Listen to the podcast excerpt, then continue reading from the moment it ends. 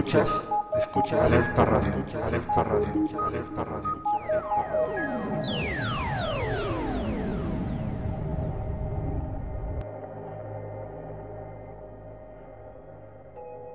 Pues así terminó el último programa de la Cueva de los Duendes.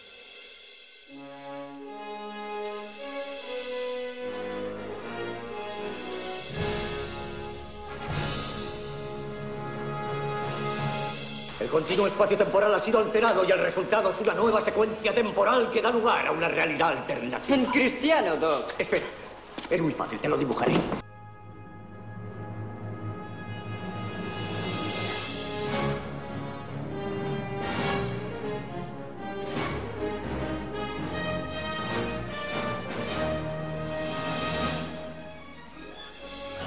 Bueno, pues ya nos vamos los locos, los bipolares de la cueva de los duendes.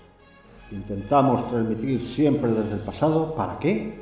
Para mejorar el futuro. Habéis escuchado el programa número 14 de la cueva de los duendes, que se supone que es el que va después del 12 más 1, es decir, un programa que se grabó en el pasado, pero que tú vas a escuchar en el futuro. Bueno, tú todo lo que escuches siempre lo escucharás en el futuro, porque nosotros somos el pasado. En realidad, cuando tú escuches el programa número 14, estarás escuchando un programa pasado que va antes que el 12 más 1. Pero en realidad el 12 más 1 se grabó antes, lo que ocurre es que no se ha emitido todavía. Es decir, estas locuras de la cueva de los duendes que nos hacen dudar de Einstein y de la realidad espacio-temporal. Joder, joder, joder, joder. Sí, sí, joder es lo que hacen los duendes de la informática. Y a ver el misterio este de por qué se mete la línea de música por la línea de micrófono sin que haya ningún cable conectado. Misterios de los duendes de la informática. Es culpa mía, es culpa mía, es culpa mía. Razón por la cual, una vez más, os tenemos que pedir disculpas por el sonido, sobre todo el microfónico. Este programa se mete, este programa se mete así, así, así, todo el día, todo el día igual, pero el tío agarrado ni compra un micrófono nuevo ni un nuevo ordenador. Y luego, con echar la culpa a los duendes de la radio, ya tenemos bastante. Claro, la culpa es de los duendes de la radio. La culpa, el bocachicle este que habla, que, que- que no se le entiende nunca nada. Y encima, pues claro, falla el micrófono, falla el ordenador, falla todo. Vaya mierda,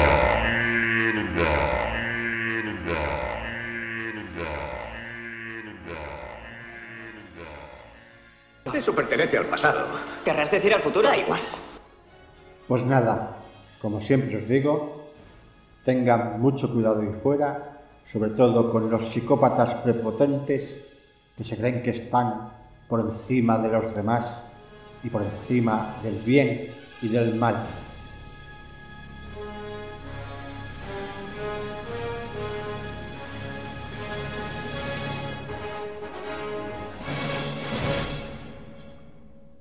Hoy, en la Cueva de los Duendes, estamos muy contentos porque hemos recuperado el programa 12 más 1.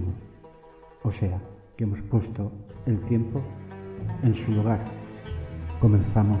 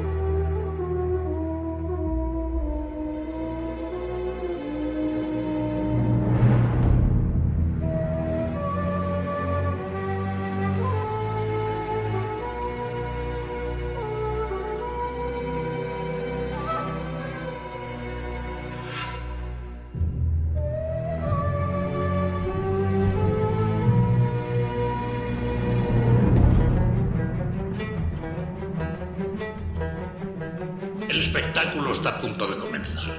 Pero no se alarmen ustedes, no les cobraremos la entrada. Al menos de un modo material. Como de costumbre, les haremos pasar un rato de suspense y de terrorífica emoción. Y si nos excedemos, escríbanos diciendo. Pero por favor, no se muevan de sus asientos.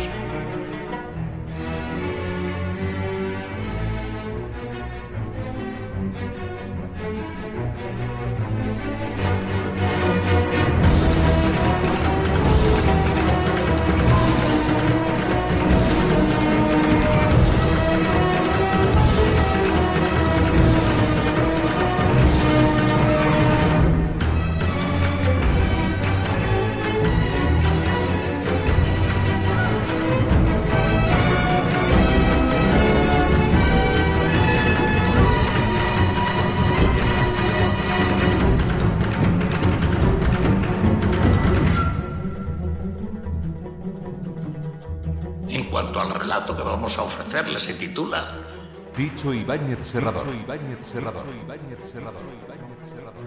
Un maestro del entretenimiento. Un maestro del entretenimiento. Un maestro del entretenimiento.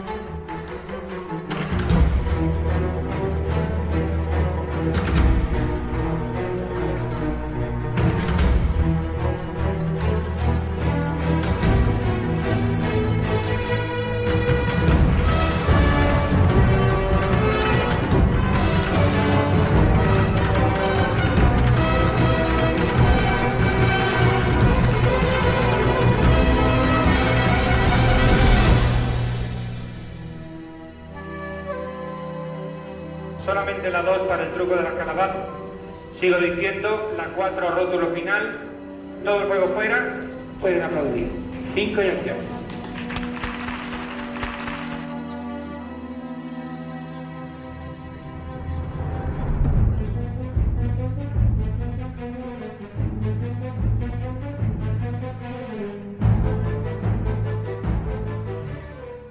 Bienaventurados los que hacen radio, bienaventurados los escritores, bienaventurados los cineastas, bienaventurados los que hacen música, bienaventurados los artistas, porque ellos nos regalan la vida, como Chicho Ibáñez Serrador.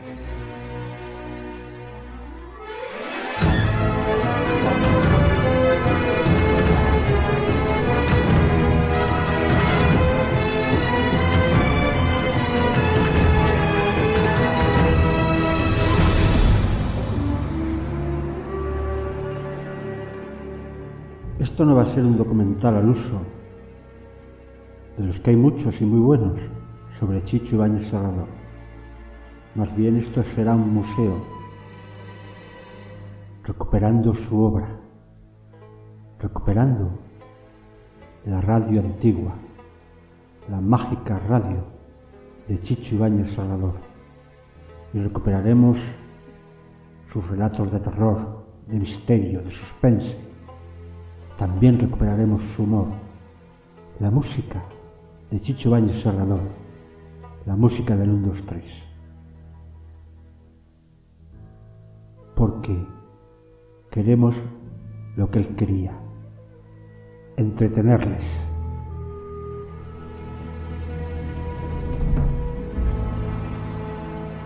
Pueden aplaudir. 5 y acción. Están ustedes viendo a José Elías, licenciado en Psicología por la Universidad de Barcelona, máster en Parapsicología Superior en Estados Unidos, director de la Escuela de Parapsicología de Madrid. Este hombre convivió largo tiempo con los lamas en el Tíbet. Domina la mente y ahora está tratando de hacerles llegar un mensaje. Si permanecen en silencio y concentran su atención en su mirada, tal vez ese mensaje pueda llegar hasta ustedes.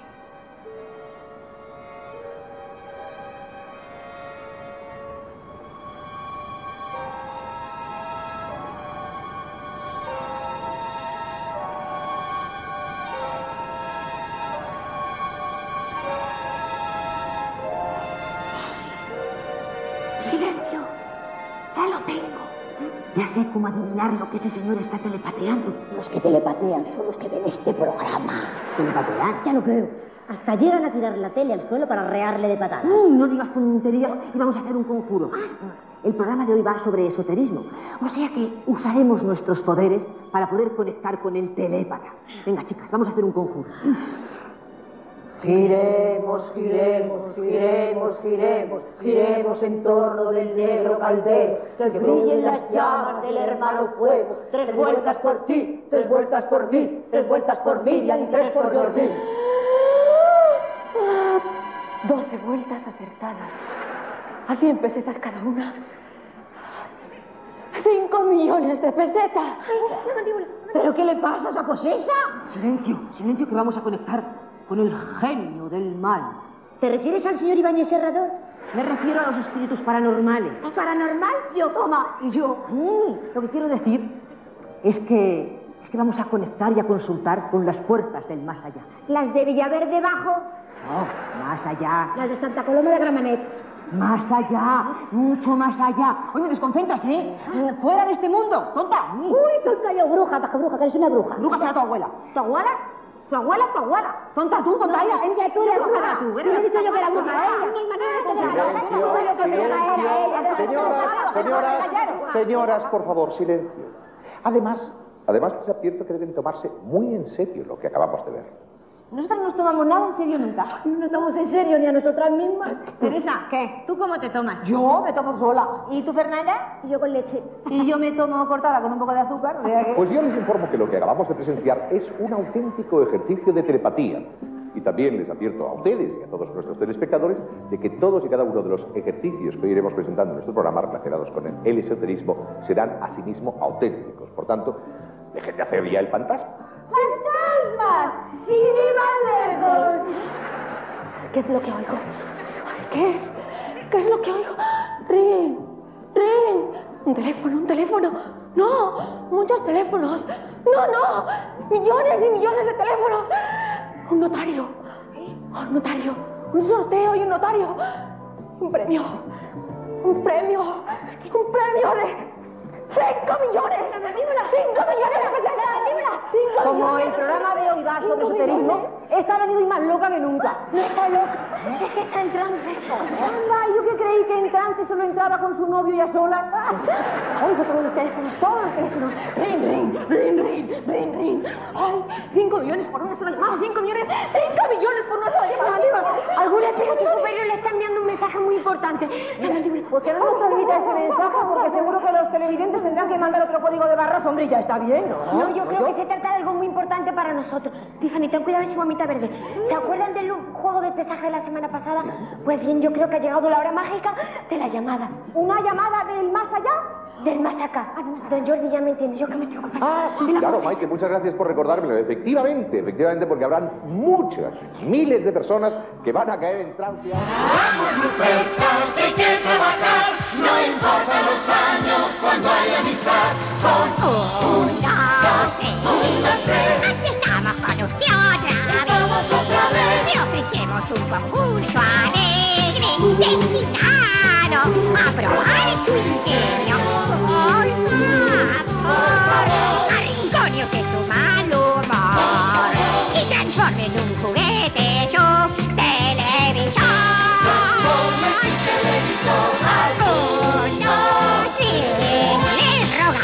presten atención, ya que pronto se levanta.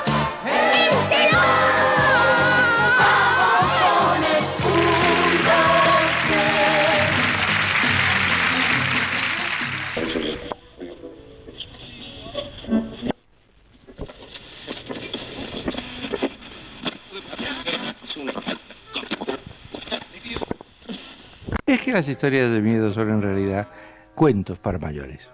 Todos nosotros hemos tenido 10 meses, un año, un año y pocos meses, y de repente algo nos despertó en la noche de nuestro sueño. Un trueno, eh, un relámpago. Nos dimos cuenta de que todo a nuestro alrededor estaba oscuro. Entonces yo creo que al volver a sentir esas cosas, de alguna manera subconscientemente volvemos a sentirnos niños. Y es muy grato más aún. Creo que es necesario sentirse niños de vez en cuando.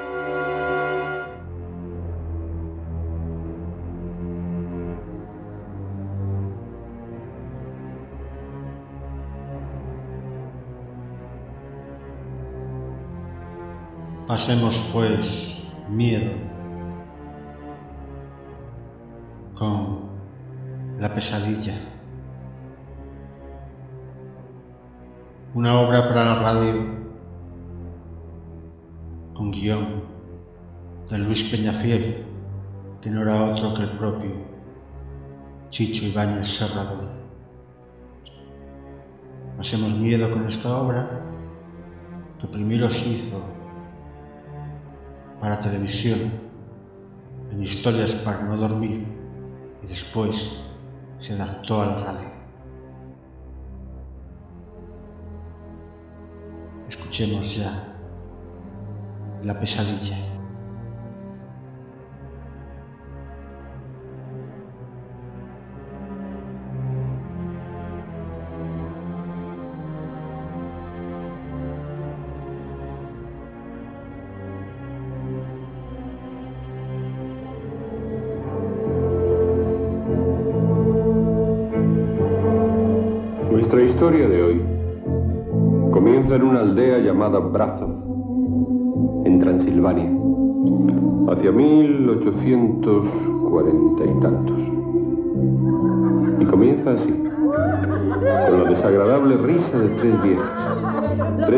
Que rebuscan afanosas en los estantes de un armario, en una cómoda, eh, dan vueltas a enaguas, a camisas, a refajos, a medias, a zapatos.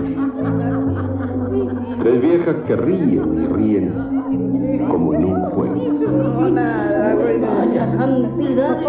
Oye, pues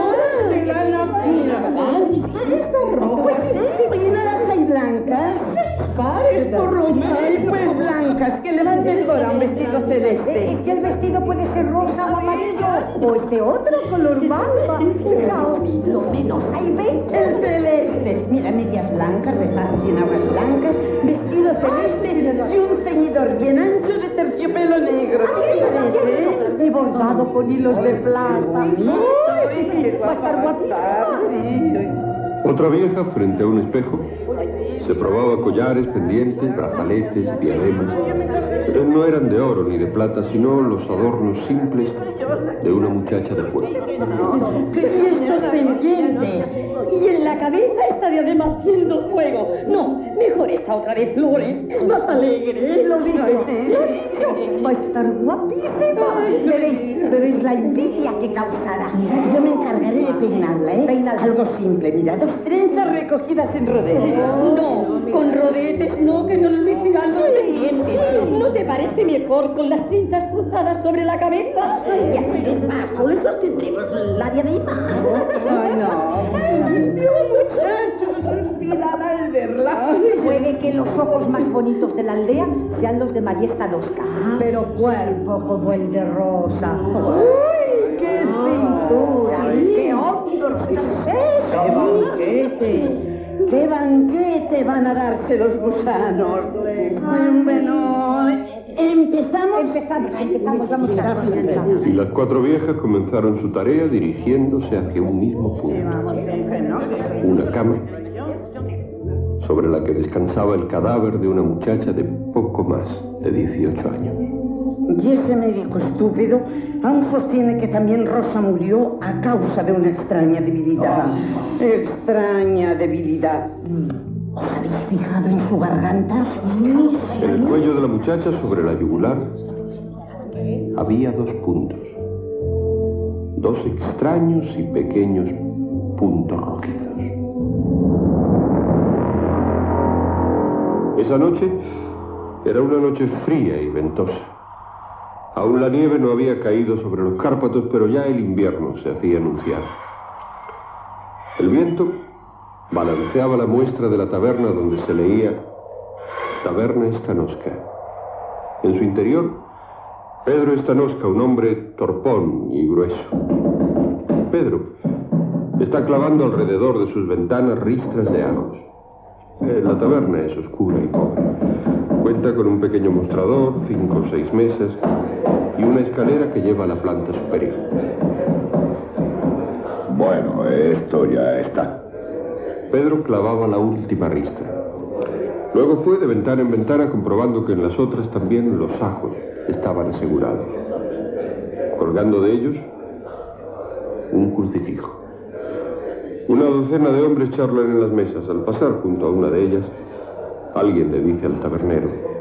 Pedro, danos otra botella. Bien. Pedro, el tabernero, llegó hasta el mostrador. Allí, María Stanosca, su hija, una muchacha rubia y dulce de 17 años que le ayuda en su trabajo. Se está terminando el aguardiente de Barak. Baja a la bodega y tráete cinco o seis botellas. Esta noche beberán mucho. Sí, padre. En una de las mesas charlaban Esteban Sebenix, el herrero, hombre tosco, fuerte y seco, y Andrés Nemesek, pastor muy viejo.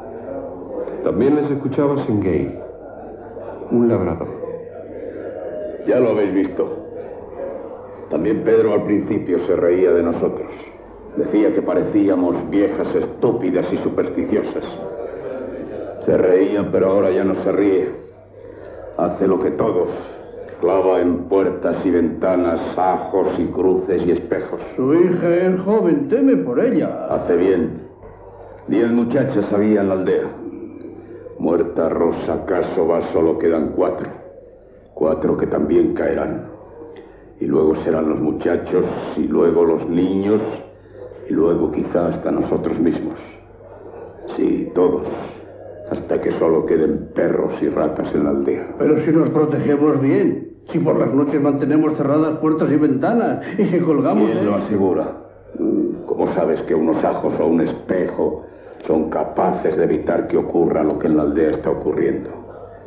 La madre de Rosa Casova y la de Esther Plojovis colgaron muchas ristras en las ventanas de los cuartos de sus hijas. Les hacían llevar siempre al cuello cruces, medallas y escapularios. Nada. De nada sirve protegerse. Lo que tenemos que hacer es acabar con él. Pero el médico dice que sería un crimen, que estamos equivocados.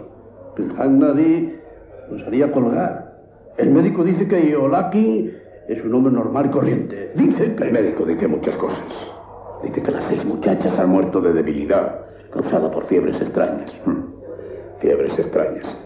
Pero las seis llevaban la marca en sus gargantas. El médico es el hombre más importante de la aldea. Él nos advirtió que si intentábamos algo contra Yolakin, iría a la ciudad y haría que nos colgasen a todos. Lo dijo cuando murió Marta Graviska. Pero 15 días después enterramos a Esther Plojovis y hoy a Rosa Casua. Ahí está el padre de Marta y el de Esther. Ellos y yo, Molnar y Colnay y hasta Pedro el tabernero. Le hemos pedido al médico que venga esta noche a la taberna. Haremos que nos escuche y que cambie de opinión. Tú estás con nosotros, ¿no? Sí, claro, claro que sí. María regresó de la bodega llevando botellas hasta el mostrador. Las limpié un poco. Estaban llenas de polvo. ¿Por qué han venido tantos esta noche, padre? Habrá una especie de, de reunión ¿Para qué? para hablar de cosas. ¿Como hacen después de la siega para ponerse de acuerdo sobre el precio al que han de vender el trigo? Sí, sí, algo así. ¿Pero de qué hablarán hoy? Eh, ¿Y tu madre? Ya se acostó. Vete, vete tú también a la cama. Pero necesitarás ayuda. Esta noche hay mucha gente. Ah, vete a la cama, acuéstate con tu madre. Yo dormiré en tu cuarto. Anda, vete. Bien. Buenas noches, padre. Hasta mañana. María, acatando lo que su padre le había dicho, atravesó la taberna y subió las escaleras, eh, dirigiéndose hacia los dormitorios. Pero al llegar a la planta superior, se detuvo. Y, y la curiosidad le llevó a esconderse y espiar a través de las vigas lo que iba a ocurrir en la taberna. Un instante después se abrió la puerta y entró Federico Cosur, médico de la aldea, hombre de cincuenta y tantos años, noble y reposado. Federico miró a su alrededor y se dirigió hacia la mesa de Esteban. Al entrar el médico, en la taberna se produjo un silencio. Un silencio que solo fue roto por la voz del propio médico. Buenas noches, Eben. Tú, Y tú, Gradisca. Y tú, y... y tú. Y tú también, Pedro. Me habéis pedido que viniese. ¿Qué queréis? Hablar con usted. Está fría la noche. Pedro. Aguardiente, doctor. Ya. ¿Queréis hablar conmigo? Hablar de lo mismo otra vez. Tratar de convencerme de que me una a vosotros para asesinar a un hombre. Acéptenos una copa de aguardiente, doctor. Por favor. De acuerdo. Beberé con vosotros.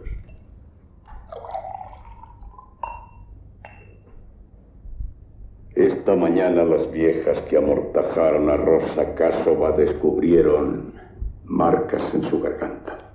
¿Y qué? Que también mi hija las tenía. Y la mía. Dos marcas como, como si fueran... Dos marcas muy curiosas. Aquí, sobre esta vena del cuello. Dos heridas pequeñas. Os lo he dicho mil veces. Pueden haber sido causadas por algún broche. O tal vez se las hicieron ellas mismas con las uñas. Pero es que las seis muchachas muertas las tenían. No. Eso no. Las tenía Rosa. Y también tu hija, Gradisca. Pero no la tuya. Sí que las tenía. No.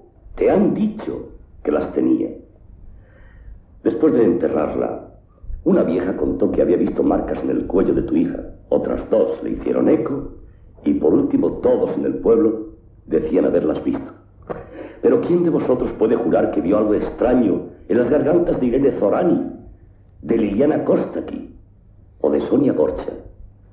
Tu hija sí, Gravisca. Tu hija tenía una especie de heridas pequeñas, sin importancia. Pero claro, la gente habla, imagina, murmura, exagera y, y todos terminan por creer en una patraña absurda y estúpida. Este es Andrés Nemesek. Es pastor. Vive en la aldea de Macbeth. Habla. Yo nací muy al norte, en Pascani. Una vez hubo una peste. Bueno, eso creían al principio porque morían muchas mujeres y hombres jóvenes y, también niños. Morían muy débiles y, y con marcas en el cuello.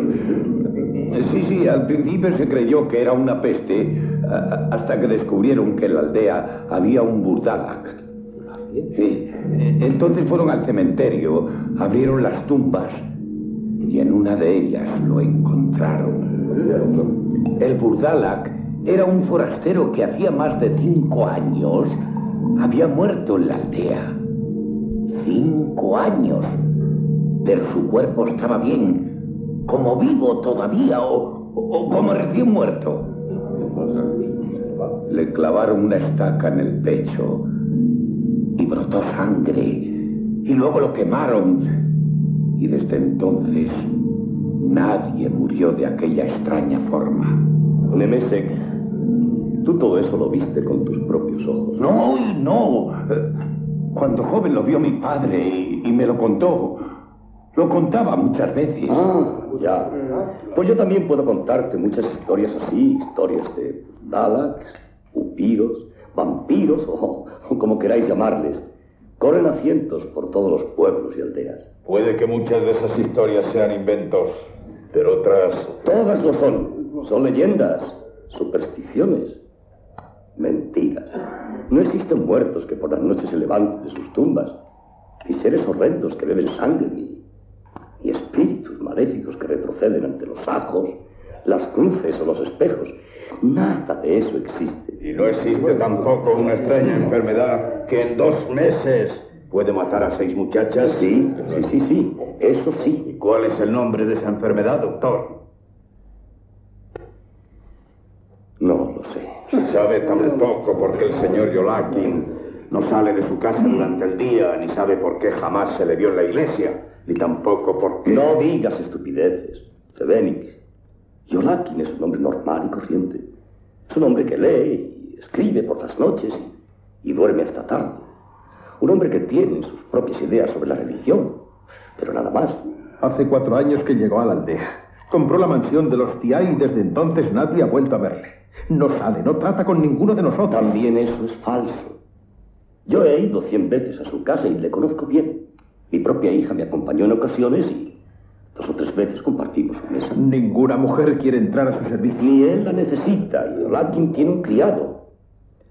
Todos le habéis visto cuando sale a comprar alimentos o a recoger la correspondencia de su amo. Doctor, a pesar de todo lo que usted nos diga, creemos que en la aldea hay un ser maldito que amenaza las vidas de nuestros hijos y también las nuestras. Pero, Fénix, ¿cómo es posible? Escuche, por favor, doctor. Nosotros creemos eso y por eso... Habla tú, Borsa. Eh, como usted sabe, doctor, yo, yo además de ser herrero, como Cebenis, cuido del cementerio y, y cavo las fosas. Entre Cebenis y Projovis y varios más, en vista de lo que ocurría, decidimos hacer lo que hicieron en la aldea de Nemesek. ¿Abrir las tumbas? Sí. Pero solo descubristeis cuerpos. Cuerpos en estado de putrefacción y esqueletos, ¿verdad? Sí, así es. Nada anormal podía haber allí. Pues lo hubo. ¿Hubo qué? Una noche. Una noche en que el cansancio nos impidió volver a rellenar de tierra algunas tumbas. Dejamos a Borsak al cuidado por si algún perro o alguna alimaña se acercaba. ¿Y qué? Y esa noche Borsak le vio, doctor. Vio a su amigo, el señor Yolakin. ¿Estás seguro? Sí, era él. Fue pasando lentamente por entre las tumbas y se detuvo ante las fosas abiertas. ¿Y qué más? No, nada más. Estuvo allí un tiempo y luego se alejó. ¿Eso es todo? Sí. ¿Esas son todas las pruebas que tenéis contra Yolaki? Sí.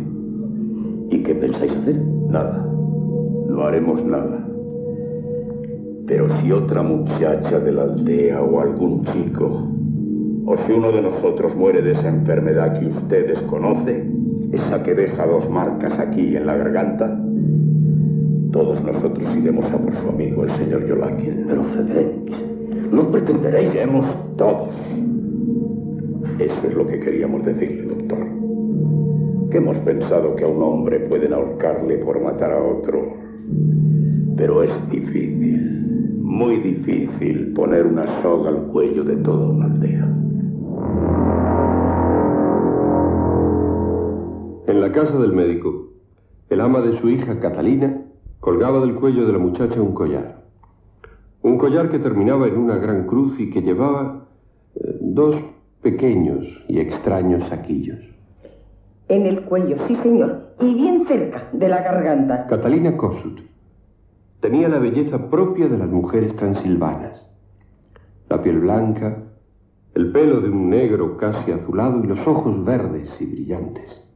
El ama terminó de colocarle frente al espejo el extraño collar, mientras un poco más allá, eh, María Stanoska, la hija del tabernero, las contemplaba. Pero, ama, ¿cómo puedes creer en estas cosas? Tú haces lo que yo diga y se acabó. Al morir tu madre, te pusieron a mi cuidado y mi deber es cuidarte. Llevar una cruz me parece bien, pero esto otro... Eso otros son ajos machacados y trozos de plata y, y bueno, y otras cosas que no debo nombrar, pero que quiero que lleves. Ay, todo mi cuarto apesta. ¿Has visto, María, las ristras que Tania colgó de mi ventana? Sí, mi madre ha hecho lo mismo. ¿Cómo que es lo mejor? Pero yo me ahogo y por las noches no puedo dormir y me molesta mucho oler así. Además, mi padre te ha dicho cien veces que todo esto son supersticiones en las que no debemos creer. Eh, eso dice él, pero yo no le hago caso. ¡Tania! Ya está otra vez dando voces. ¿Qué, qué ramas de...? Ahora vuelvo con vosotras. Pobre Tania. Si yo no le permitiese colgar ajos de mi ventana o me negase a llevar todas estas cosas, se desesperaría. Catalina, sí, he venido a verte porque ayer, ayer por la noche, volvieron a reunirse. ¿Otra vez? Sí, también fue tu padre. Te lo digo para, para que se lo adviertas si es que puedes hacerle llegar un mensaje. ¿Advertirle qué? ¿Que en la aldea todos creen que es un monstruo? ¿Un ser maldito? Ya debes saberlo y además no creo que a él le importe mucho. Pero, Catalina, es que ahora han decidido... ¿Han decidido qué? Matarle. ¿Qué dices? Sí.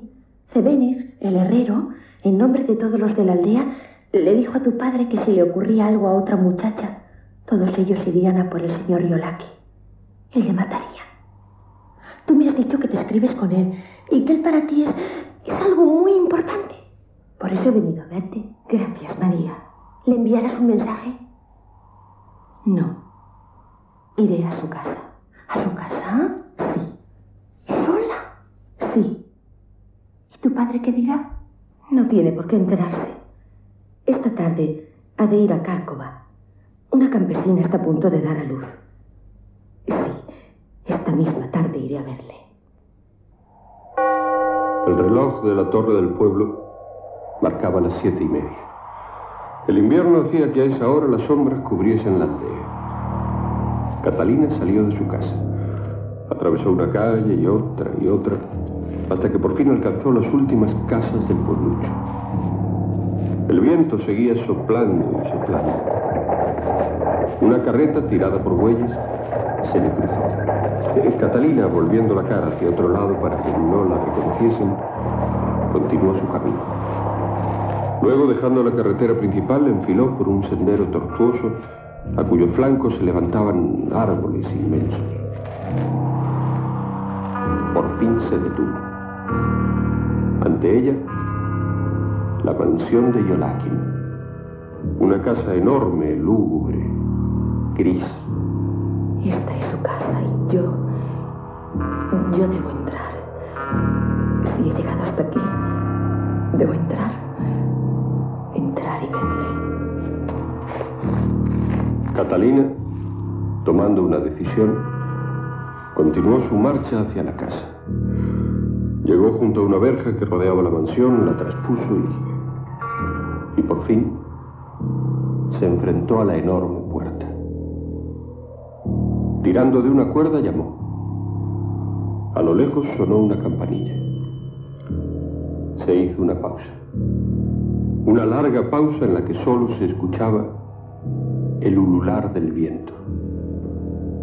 Catalina estaba a solas frente a la puerta, una puerta que nadie abría.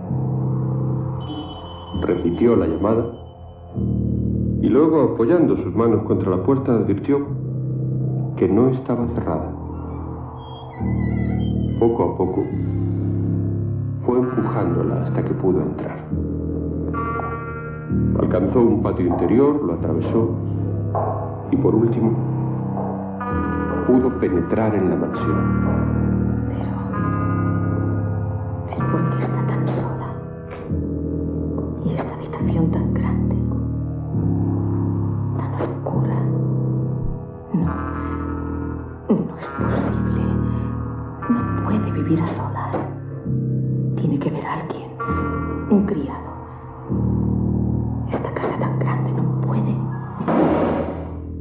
Pensamiento de Catalina se interrumpió por el ruido de una puerta.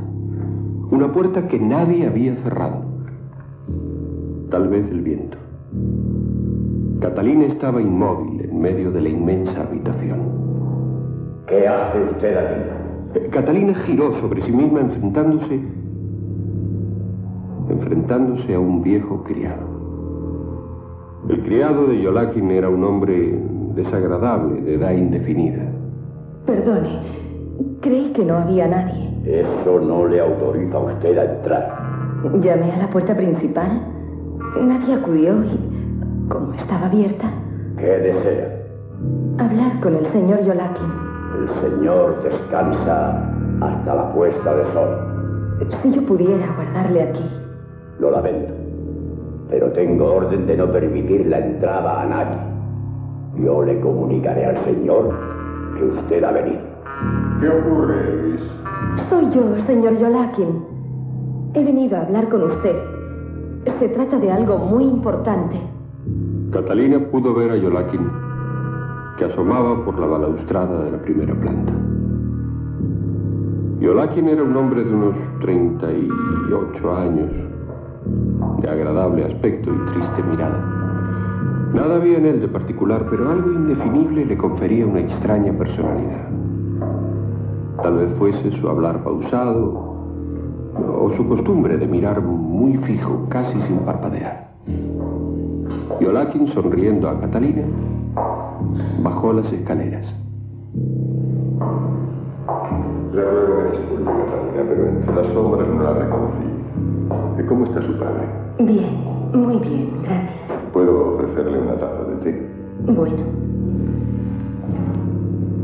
Por aquí, Catalina, por favor. Eh, creo que en la biblioteca estaremos más cómodos. Catalina, siguiendo a Yolakin, entró en una biblioteca inmensa y oscura.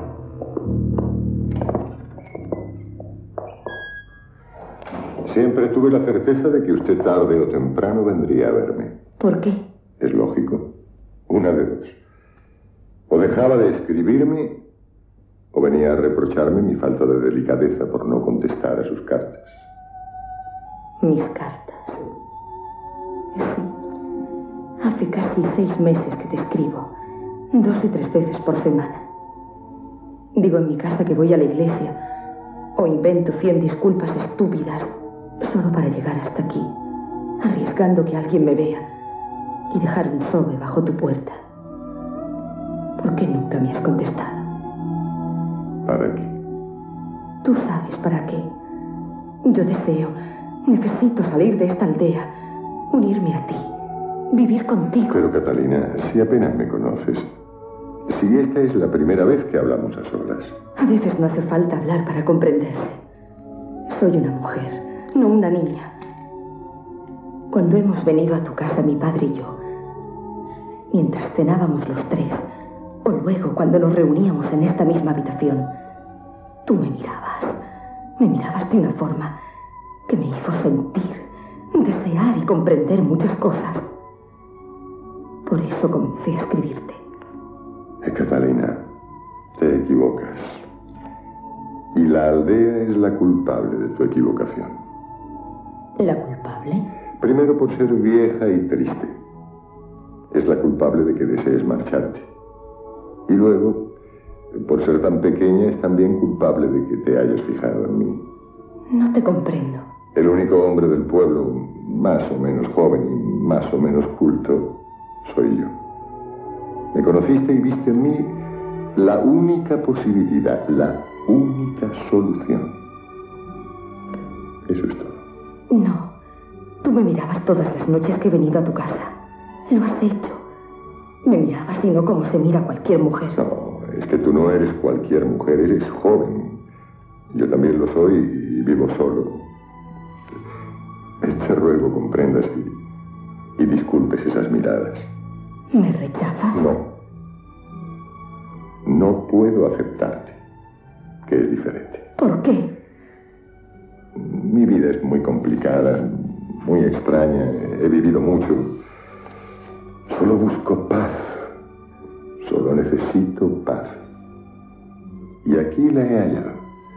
Entre mis libros, entre estos muros, en este pueblo triste y pequeño del que tú deseas liberarte. No, Catalina. Comprende que si aquí encontré casi la felicidad, es lógico que me niegue a abandonarla. Pues tendrás que hacerlo. Tendrás que dejar la aldea. ¿Acaso ignoras lo que se dice de ti? Oh, lo sé, pero no me preocupa. Tu padre y yo lo hemos hablado muchas veces y tú estabas presente. Es muy comprensible que haciendo la vida que hago, en el pueblo se me juzgue como un hombre extraño. Nunca salgo, porque no deseo hacerlo ni, ni hablo con nadie, porque con, nadie podría hablar. Por eso es lógico que se forjen i- historias a mi alrededor y, y que las viejas murmuren y que hasta se persignen cuando pasan frente a mi puerta. Las murmuraciones no tienen importancia. Por supuesto que no. Pero la muerte de seis muchachas sí que la tiene. Dicen que has sido tú. ¿Lo dicen? Lo creen. ¿Tú también lo crees? No. Pero los hombres del pueblo sí. Las muchachas murieron de fiebres y de debilidad. Sí. Pero en sus gargantas había marcas. Marcas. Dos heridas pequeñas. Los hombres creen que has sido tú. Pero, ¿por qué lo creen? Por lo mismo que las viejas se santiguan al pasar frente a tu casa. Ah, es absurdo. Los hombres lo dicen, pero no tienen ninguna prueba. Si la tuviesen, si hubiese habido algo que asociase a una de esas seis muchachas contigo, ya te habrían matado. Y aún así, sin prueba ninguna, si otra muchacha de la aldea cae enferma y muere, te matarán. Debo hablar con esa gente. No, debes irte. y llevarme contigo. Pero Catalina comprende que tú... No, por favor, no sigas. No vuelvas a rechazarme. Piensa que desde hace seis meses te escribo, te suplico, me humillo ante ti. Piensa que he venido a repetirte frente a frente lo que te he dicho en mis cartas una y mil veces. Piensa que he venido a ofrecerme a ti. No me rechaces. Es absurdo lo que me estás diciendo. Serénate y piensa... Esta noche a las once estaré aguardándote. Estaré junto a mi ventana. Cuando vayas a buscarme, bajaré y nos iremos de aquí. No sabes lo que estás diciendo. Lo sé perfectamente. Es lo mejor para los dos. Pero Catalina... Para los dos. Para mí por tenerte. Y para ti por salvar tu vida. Porque si a las once de la noche no vas a buscarme, mañana mismo hablaré con los hombres de la aldea. ¿Hablarás? ¿Y qué vas a decirles? Que al pasar por detrás de tu casa, en un montón grande de tierra que hay allí, vi una especie de cofre viejo, que lo abrí y que encontré esto.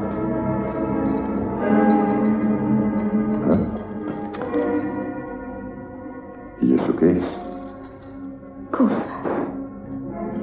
Recuerdos que he ido juntando de algunas muchachas del pueblo. Un collar de Irene Zorani. Un pañuelo de Liliana Kostaki. Un broche de Esther Plohowitz. Una peineta de María Gradiska. Un anillo de Sonia Gorsha. Y una diadema de Rosa Kásova. La diadema la llevaba puesta ayer, cuando la amortajaron. Al despedirme de ella, con un último beso, me la quedé como recuerdo. Sí, eso diré. Diré que encontré estas cosas en el montón de tierra que hay detrás de tu casa. Por eso, a las once, Yolaki, esta noche a las once,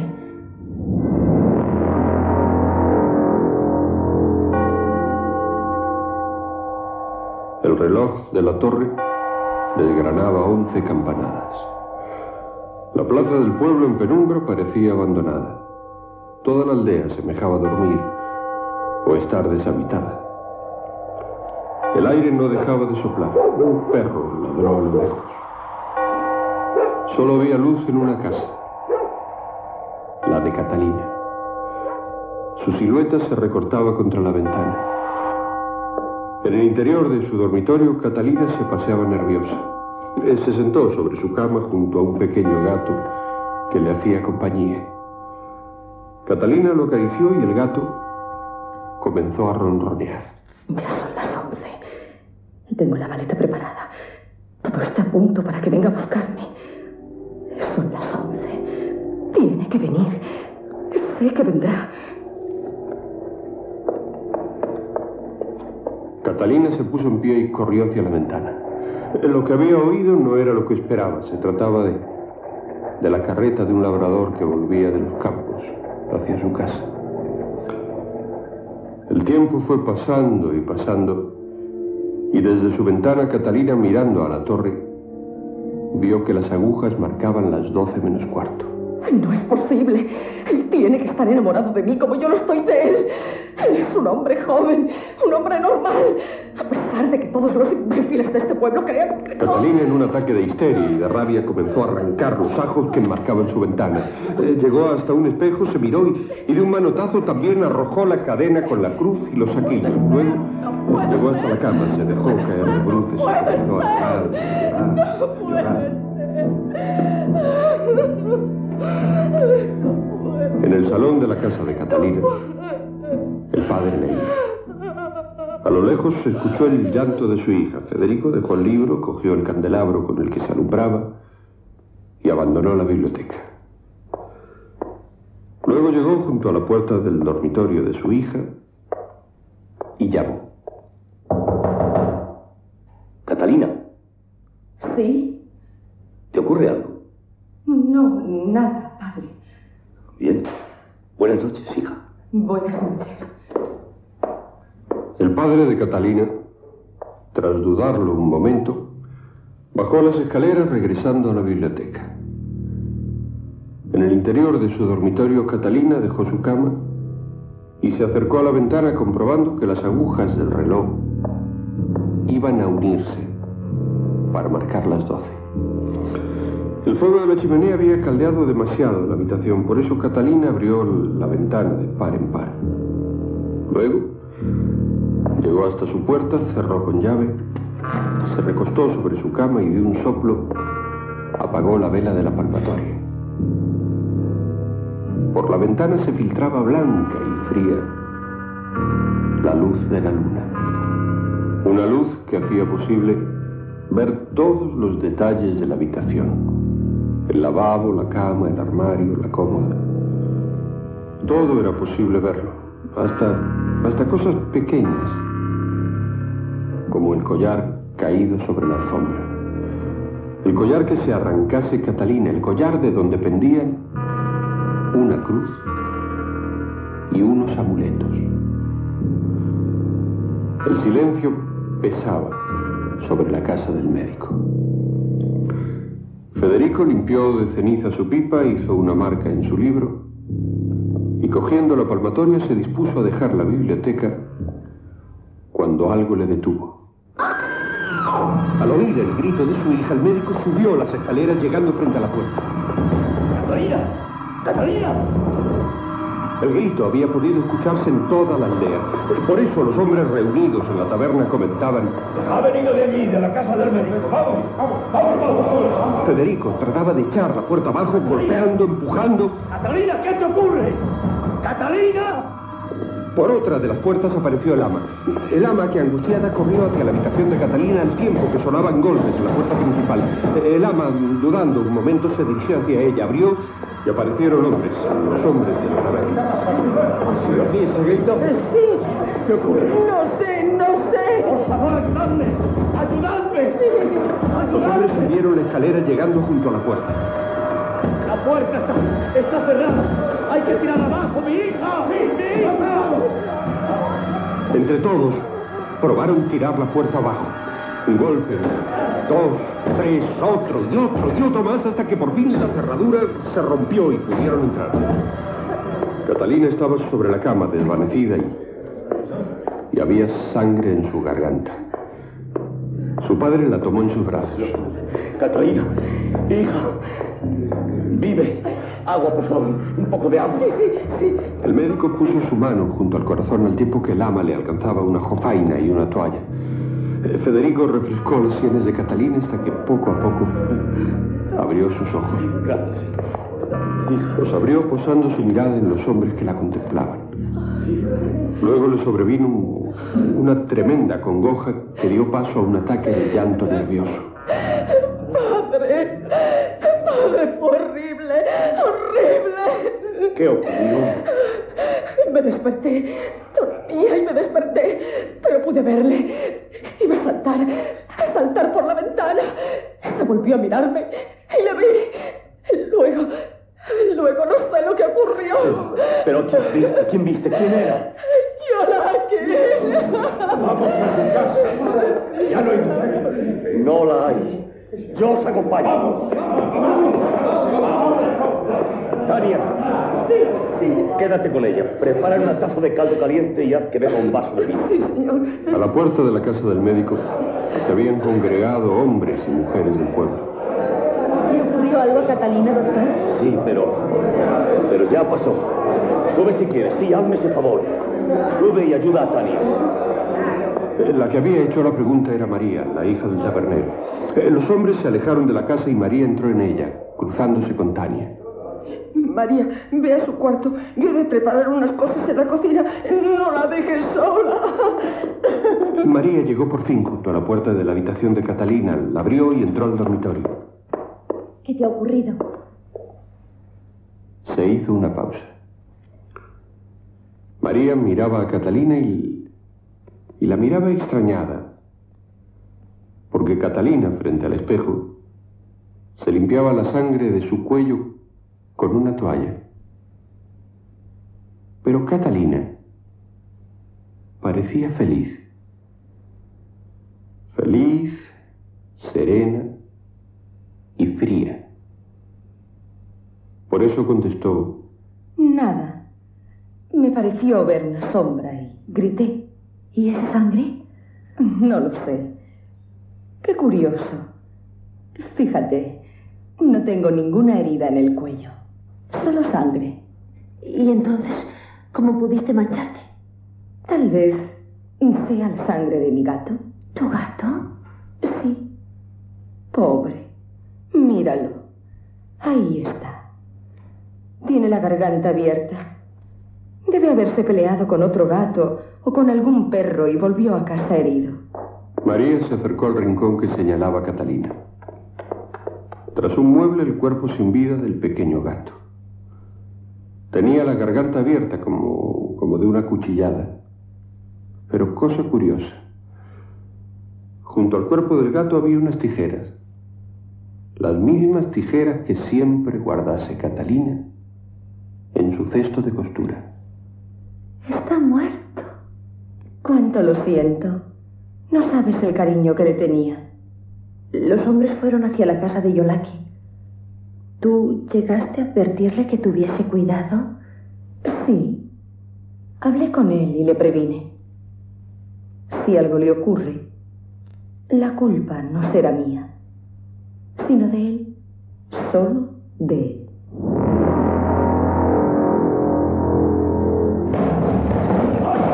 Golpe se abrió la puerta de la casa de.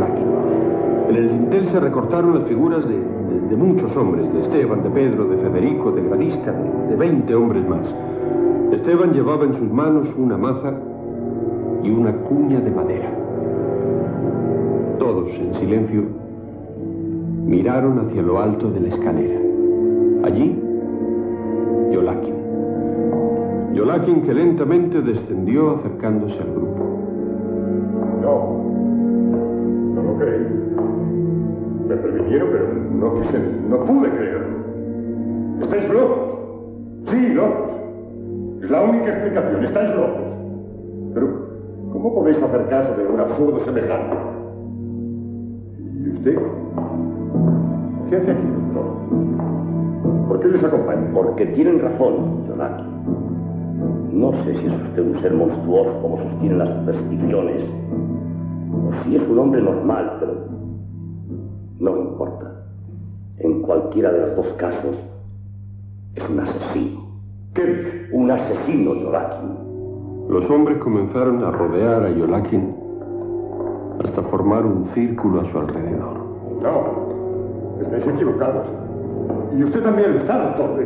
Debe haber un error, un tremendo error. Primero fue Irene Zorani, luego Liliana Costa aquí. ¿Pero qué está diciendo? Yo, yo no he hecho nada. Yo jamás salí de esta casa. Yo... Luego Esther Plojovic. Luego mi hija. Yo jamás he visto a su hija. Su hija murió de fiebre. Usted, doctor, aquí en mi casa, cenando conmigo, dijo que esas muchachas morían de debilidad. Debilidad causada por fiebres extrañas. Luego fue Sonia Borch, luego Rosa Caso. Dígaselo, doctor. Dí- dí- Dígales lo, que- lo que me decía a mí, que murieron de fiebres. Solo de fiebres. Y esta noche mi hija, Yolaki. Mi hija ha sido su última víctima. No.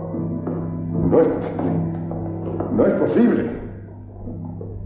El círculo fue estrechándose alrededor de Yolakin, que miraba hacia un lado y a otro.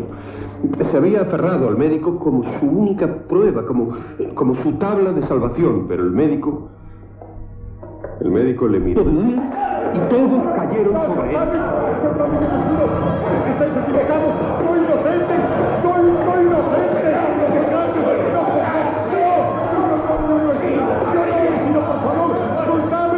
Los hombres le taparon la boca, impidiéndole gritar. Unos le, sujetaron contra el suelo, otros desgarraron la bata, la camisa, descubriendo el pecho de Yolakin, hasta que por último Esteban apoyó sobre el corazón la punta de la cuña. Yolakin cayó aterrado. La fue subiendo y subiendo y subiendo y luego... Luego cayó.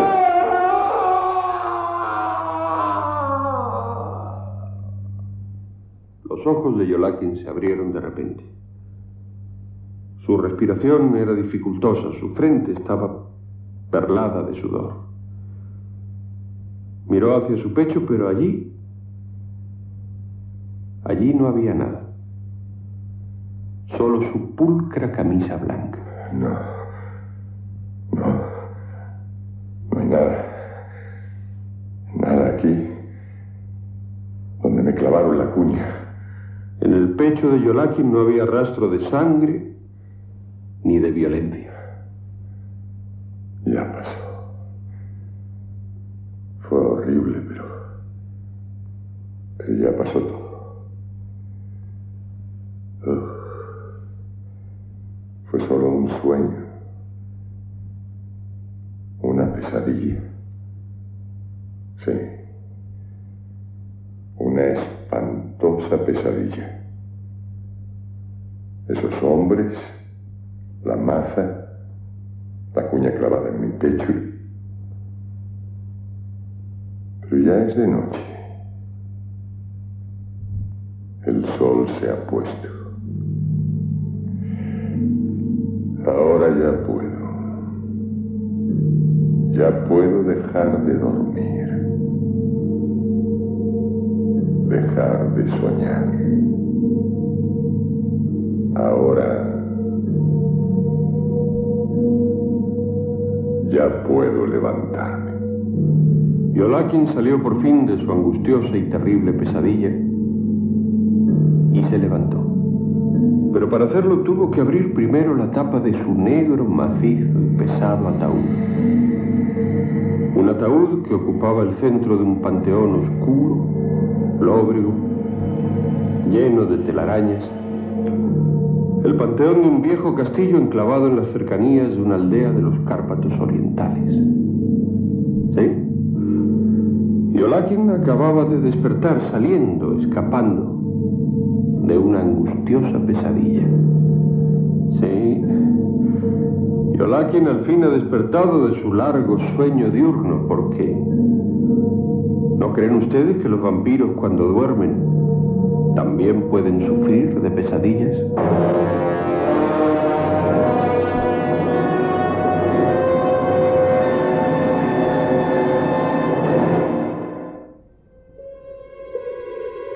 Un original enfoque de la historia de Drácula, debido a la pluma de Luis Peñafiel.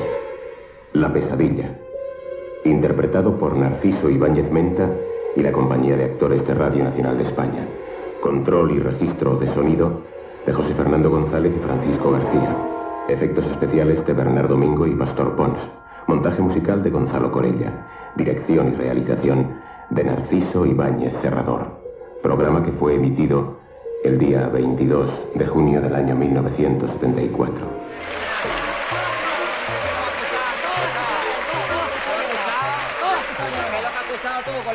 La tienes llena de sucio entaponada, de, de lo puerco que eres? ¿eh? Tú acusabas haberte la lavado, ¿eh? Tú como acusabas Per- bien perdón, tú. perdón que nos interrumpa, pero ¿por qué están discutiendo? Porque nosotros no queríamos venir aquí al programa de hoy. ¿Y por qué no? Pues ¿por qué no? Porque el programa de hoy va dedicado a la música moderna y nosotros de música moderna no entendemos ni papa, por eso no queríamos venir. Bueno, es que yo he escuchado en el pasillo algo de olé, olé, olé, olé, y otra vez olé, olé, y olé, y olé, olé, olé, olé, olé. Digo, pues esto es una corrida. Digo, voy a pedir una oportunidad. Una oportunidad va a pedir tú. A mí lo que me extraña es que con lo listo y lo fabilado que tú eres, que te hayas equivocado. Yo tampoco. Porque con lo acostumbrado que estoy yo al clavo triunfar del público en la plaza, me extraña. Precisamente el otro día, en la última corrida que toré, se rompieron todos los cristales de todas las ventanas de Málaga, ¿sabe usted? Porque claro, de la fuerza de, de- las voces del público aplaudiendo, ¡Ole! ¡Ole! ¡Ole! Es natural, eso es natural. Porque como pongo la plaza, como la pongo. Cualquier día estaba en la plaza. Linterna, dile cómo estaba la plaza. A mí me vas a decir tú cómo estaba la plaza, Purga. A mí me lo vas a decir. La plaza estaba abarrotada. ¿Cómo estaba la plaza? Abarrotada. Bueno, bueno, yo calculo que hay unas 500 personas por ahí. Una- unas 700 personas. Unas 1200 personas. ¿Qué- ¿Qué más, ni más, ni más, hombre. Otra vez empezamos siempre te doy un puñetazo operado. Tú, tú no has toreado nunca, hombre. No tú toreado ni un chivo siquiera, has toreado tú, hombre. Si tú tienes un susto que te muere de los toros, una jibia que te entra, que no veas. Mire usted, señora Mayra, es que se lo tengo que contar, porque, porque estoy que le voy a meter la cara, hombre, aquí a la purga. Si el otro día me dice, vamos a ir a una de esas, que he visto y un par de toros que no veas, lo vamos a torear con arte, con valentía, con padre mira. Me embarcó, porque este me embarca muy rápido. Nos vamos para la de esa, nos hacemos atravesar los alambres de la de esa, mira. Salió un toro detrás de un jaramago. La purga le faltaba pata para subirse a los hartos de un árbol. Y yo allí en los hartos del árbol, mira usted, en- la purga en los hartos del árbol, yo abajo con el capote, mira, y venga a darle capotazo al toro, y por y para otro, mira, y el toro por aquí que me enganchó todo esto que lo tengo arañado, mira, y el toro por otro lado, y le digo, purga, abajo, y esa una mano, y dice, sí, hombre, ¿y quién te hace a ti las palmas? ¿Y quién te hace? Porque no, más que nada, hombre. ¿Cómo de, mí, de esas cosas hablándome ahora del disco y de la música? Si tú el otro día me la jugaste. ¿Qué te hice yo a ti? Hombre, me viene por y dice, Purga, ¿te viene a grabar a Madrid? Digo, venga, vámonos a grabar. ¿Sabe usted lo que me hizo? Me tuvo tres semanas dando graba en la carretera. Tú querías grabar, pues ya está, ¿eh? Dos semanas. Grabar. Pero no pienses que ahora voy a errar, tanto que tú hablas de mí voy a errar yo ahora cuando estuviste viendo la ópera, ¿eh? Por favor. No, te, ni por favor ni nada, ahora voy a contar lo de la ópera. no lo vaya a contar, hombre, para. Pues claro que lo No, cuento yo. pero, ¿qué pasó? ¿Que ¿Qué pasó? Que la ópera, no ve aquí la purga, se vino para acá, para Madrid. Del pueblo que vino, en el mes de agosto, 40 grados a la sombra. Un traje de pana, de los buenos. La boina metía hasta la oreja y dos botas de agua que le llegaba a la ingle, la bota de agua. Y sacó la, la butaca de la primera fila para no perderse nada en la ópera, ¿no? Entró allí, se acopló en la primera fila. A la milla empieza el teatro a llenarse, una señora, vestida de etiqueta de arriba abajo, se sienta al lado de la purga. La purga se creía que estaba en el pueblo allí, oliendo a la vaca, empezó. La señora lo mira así y dice, Chanel número 5. 5.500 el tarrito. No, la purga no entendía ni de Chanel ni de nada, ni de. Mira, a la milla un caballero con smoking de arriba abajo plantado, la purga. La alberca que te lava, ¿eh, compadre? Dice el tío Atkinson, 10.000 pesetas el tarrito. Empieza que no sabía de qué iba el tema, empieza la ópera. No, este se creía que la ópera era otra cosa, cuando empezó aquello no le gustaba, mire, y la, y la purga medio dormido allí en el asiento, unos ronquillos que metía en la ópera. Mire, un- y venga a rebalarse en el sky del asiento. Mire usted, señora Mayra, cuando sacó el trasero por el filillo del sky del asiento, sonó allí un ruido que no era precisamente de los ronquillos de la pulga. ¡Qué pestazo lió la allí en la ópera! Mire usted, un peste, mire usted, no veía toda la ópera, mire las luces encendidas, los artistas corriendo de un lado para otro, la señora con los abanicos, unos abanicazos, ¡vale, peste, que lía la purga, hombre, de aquí del teatro! Mire, no Vino el director corriendo y dice, ¿qué pasa, purga? ¿Qué pasa con la calidad que dice? ¿Qué va a pasar? A Visuela, 300 pesetas al kilo. Vergüenza tenía que. ¿Cuándo no se cuenta, hombre? ¿Cómo que no se va a contar? No me he contado tú de mi nada, ¿eh? Te voy a contar de antes del público claro que sí, esto, esa es la única música que sabe este, después no sabe nada. De la única música tocar la guitarra. Lo único, pero tocarla así, como la está tocando ahora, ¿no? Cogida del palo por aquí. Porque este de música, de darle a la cuerda, entiende poco. Anda, siéntate ahí que vamos a. Siéntate, pero siéntate bien ahí, hombre. No vayas a empezar como siempre.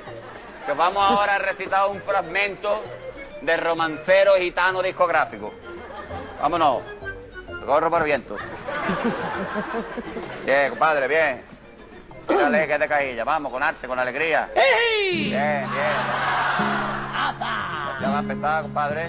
Bonito, Bien, bien, bien, con sentimiento. Ponle sentimiento a esto, por lo menos. Esa para acá la rama. Bien, bien. esos dedos, compadre. ¡Ey! Bien, bien, esos dedos, compadre. Bien, esos dedos. Bien. bien. Que esos dedos que los mueva, los mueva. No, no que me enseñe los dedos. Yo para qué quiero ver los dedos las manos estas, ¿eh? Que parece manojito de, de, de pescado frito. Valientes manos de puerca tiene. Venga, vámonos a lo que vamos, a los romances. ¡Ey! Cuidado. El LP está de moda, pues difunde el cancionero. Por eso han salido ahora tantos chistes de LPeros.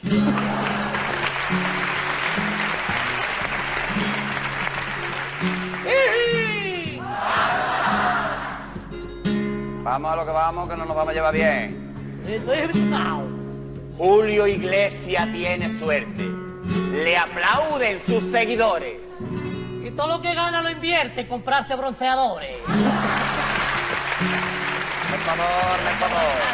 Hazme el favor, hazme las cosas en condiciones. Te meto así en la cara, verá, te lo voy a sacar pecuezas rojas. En el disco los artistas nos llegan al corazón. Y más si eres masoquista y escucha ¡Sufre, mamón!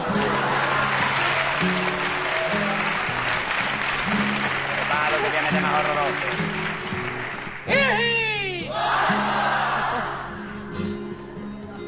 Rocío Jurado haya la perfección en su voz. Y si preguntas su talla, 1222. 22,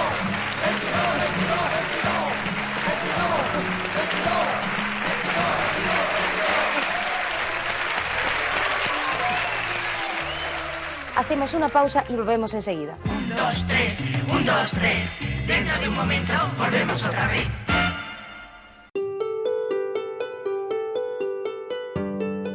Una pequeña pausa publicitaria de estas locas de la cueva de los duendes, en las que ni cobramos nada ni vendemos ningún objeto material. Un recuerdo que lleva una lágrima, porque nos ha abandonado una jovencísima poetisa madrileña, Carmen Jodra. Y yo quería dedicarle a ella uno de sus fantásticos poemas. Y después, una canción. Estériles, ¿para qué lloras si nunca podrás tener nada? Si a demoras siguen demoras y la explicación huye alada y amargan tu lengua las moras, aún en agraz, y pides un poco de paz. El drama es mil veces más viejo que tú, piensa en Grecia y en Roma y aún más atrás. No me quejo, de siempre hubo cuervo y paloma y la lucha atroz. Un consejo, deja de estar, la muerte te vendrá a buscar, porque nunca llega el verano que endulce las moras agraces, amor ni divino ni humano, ni salmos, ni bromas procaces, ni artista, ni amigo, ni hermano te saciarán, ni vino, ni agua, ni pan, ni esto, ni eso, ni aquello, puedes probar cada camino, acaban en nada. El destello que un tiempo llamaste divino no es luz y apenas sí es bello, es frío y cruel. ¿A qué preocuparse por él? ¿A qué tanta lucha si luego el fin es a todos igual? ¿A qué este jugar con el fuego? Si juegues bien o juegues mal, la muerte es el premio del juego. ¿O es el castigo? Estériles, llora conmigo.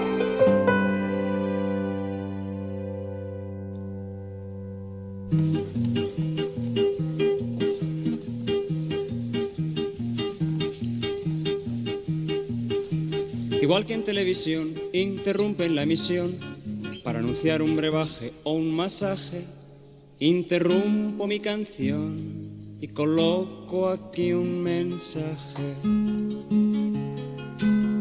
Nos ocupamos del mar y tenemos dividida la tarea. Ella cuida de las olas, yo vigilo la marea. Es cansado, por eso al llegar la noche, ella descansa a mi lado, mis ojos en su costado.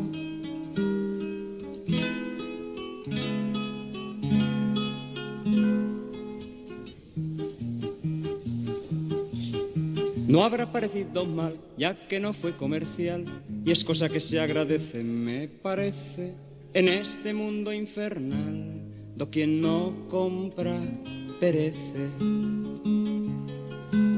También cuidamos la tierra y también con el trabajo dividido.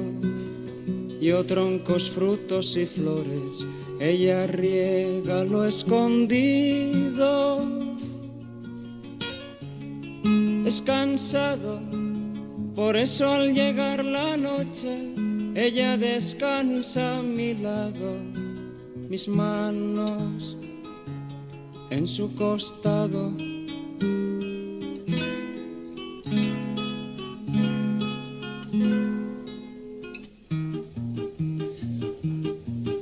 Raro es que la verdad, mediante publicidad, alguna vez se abra paso por si acaso. Ahora es la oportunidad cuando el público hace caso. Todas las cosas tratamos, cada uno según es nuestro talante. Yo lo que tiene importancia, ella todo lo importante. Es cansado, por eso al llegar la noche, ella descansa a mi lado y mi voz en su costado.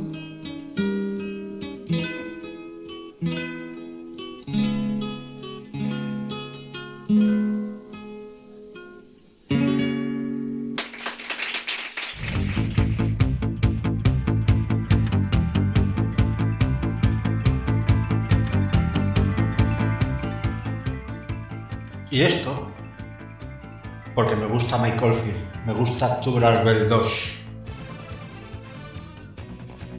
Y Carmen Jodra, porque me gustaba, pero se la lleva un cáncer con tan solo 38 años. Qué curioso. Carmen Jodra con 38 años y Narciso Ibáñez Serrador con 83. Darle la vuelta a los números. 38, 83.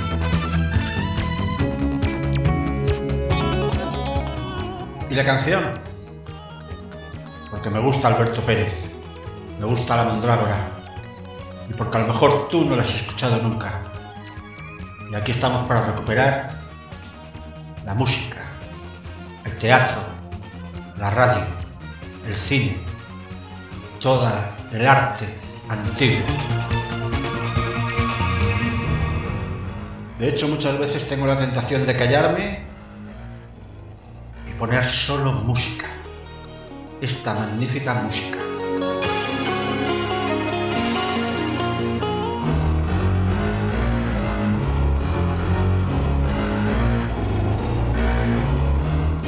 Y ya puestos te voy a desvelar un secreto. Este programa lo hago solo, solo para ti, pero sobre todo para mí.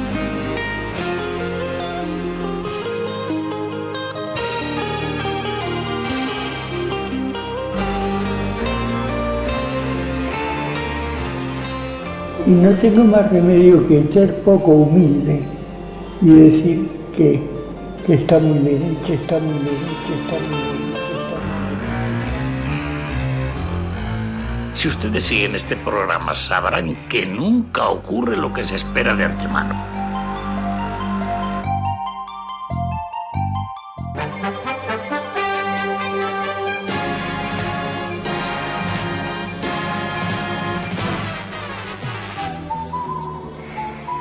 Ya estamos de vuelta.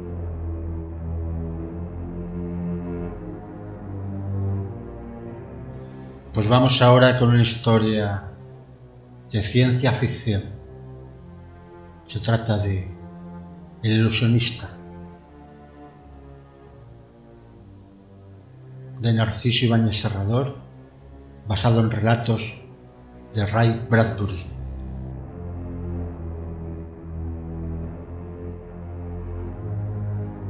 De los los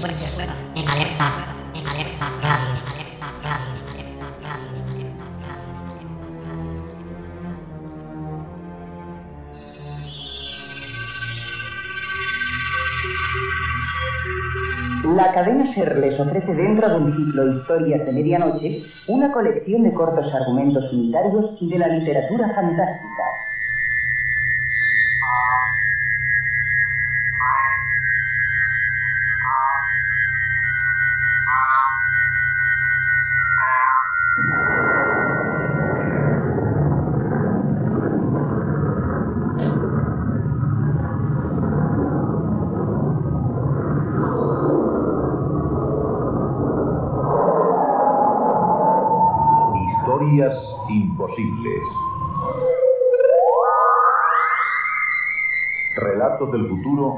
Presentados por Narciso Ibáñez Serrador.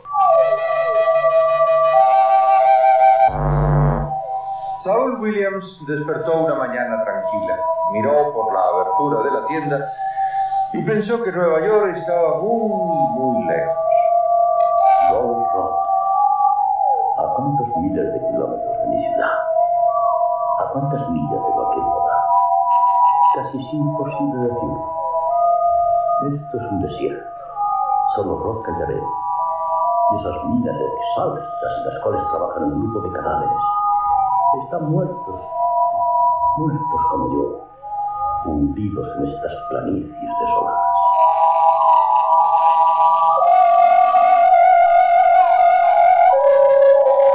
Más tarde, aquella misma mañana, trató de morirse. Se acostó sobre la arena y le dijo a su corazón, Steve. Detente para siempre.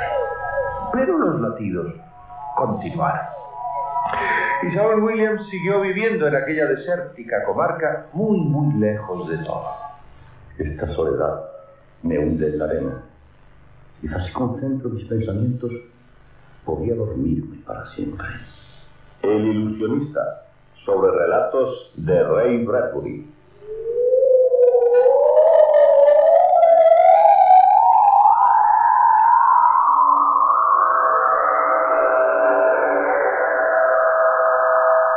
La tienda, cogió la pala y el pico y casi era preferible trabajar en la mina. Sí, uno se sentía menos solo. Cuando cruzaba la huella por la ladera se encontró con el viejo Bruni. Eh, su piel parecía un pergamino antiguo. Hola, Saúl. Otra mañana. Que solo me siento, Bruni. Es el mal de todos. ¿Quién no se siente solo aquí? Nadie significa compañía para nadie. Ninguno quiere hablar con un enfermo de soledad. Y aquí todos están enfermos. Tenemos hambre de voces, de algarabías, de ruidos de pisadas, de tañir de campanas. Sonidos, sonidos de la vida. Esto es un cementerio de silencio. Anhelo ruidos y olores. A veces creo que estoy sordo, otras que me han cortado las narices. No huelo nada, no oigo nada. Ni siquiera el viento hace ruido aquí. Eh, Si al menos viniera alguien de las ciudades, podríamos hablar con él. Nos traería un poco de ruido de ciudad, un poco de, de olor a gasolina, a humo de fábricas, a asfalto. ¿No trabajas ya en tu mina, Brumi? ¿Para qué? Tal vez el oro está a un kilómetro de donde estoy socavando. Aunque arañara la tierra día y noche, no llegaría nunca a él. Me moriría un día antes de alcanzar el oro. Prefiero morirme sin hacer nada. Saúl se alejó a lo largo de la meseta rocosa. Los cuerpos de los mineros, abandonados a sus pensamientos, yacían como botellas vacías. Saúl pudo verlos a casi todos eh, tendidos sobre la arena. Deseaba la gran ciudad. Eh, La deseaba tanto que le hacía daño pensar en ella. La deseo más que una buena comida, o una mujer, o cualquier otra cosa. Solo deseo la ciudad. y penetró en el agujero de la roca, un, de un oscuro profundo, para una vez más arañar la tierra.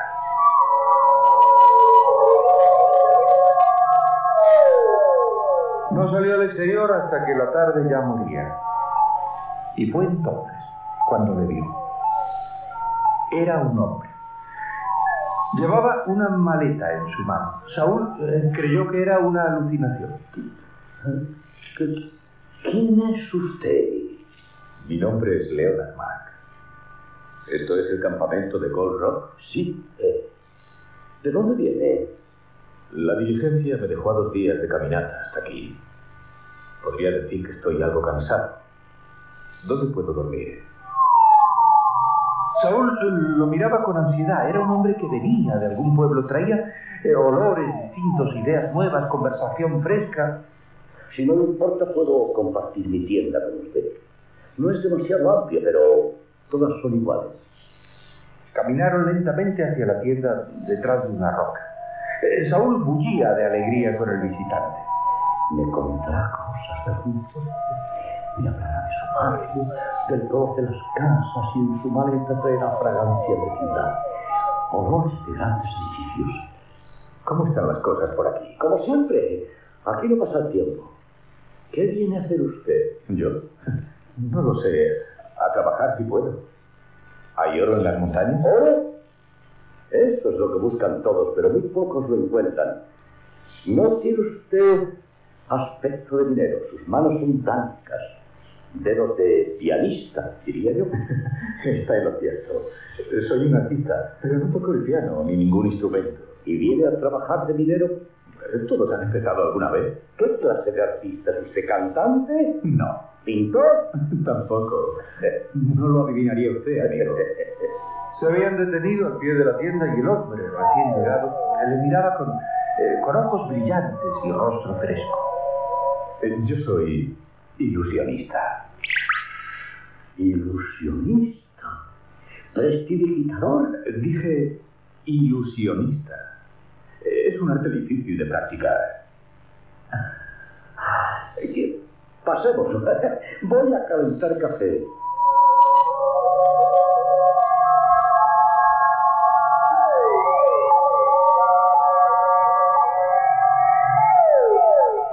Saul Williams no quitaba la mirada de aquel hombre mientras sorbían café negro de las tazas de latón. Aquí todos están enfermos. ¿Una epidemia? Sí. Soledad. Soledad se llama la enfermedad. Todos languidecen. Los días golpean los sentidos y lentamente enmudecemos. Se apagan nuestros instintos y solo deseamos regresar. Yo, mm, por ejemplo, tengo verdadera hambre de mi ciudad. ¿Cuál es su ciudad? Nueva York. Y hace dos años que estoy aquí. Me parece que hace dos siglos que estoy enterrado en este valle. Yo vengo de allí. De Nueva York. Oye, oye, déjeme mirarlo. Tocarlo. Ay, ¿Cuándo salió de allí? Apenas una semana. De modo que todavía trae en su traje polvo de las calles. Y en su maleta hay alguien encerrado de allí. Y sus zapatos tienen incrustada la tierra de allí. A ver, dígame, dígame, ¿cómo, cómo están las cosas en la ciudad? Quiero oírle, hablar de ella. ¿Hablar nada más? Oh, se conforma usted con poco. Puedo llevarlo a Nueva York si desea. ¿Ah, no? A ver, no, no, no, no, no puedo moverme de aquí. Se equivoca. Cierre los ojos un instante. ¿Bro- ¿Bromea usted? No, no. Pestañee solamente. Eso es. Ya está en Nueva York.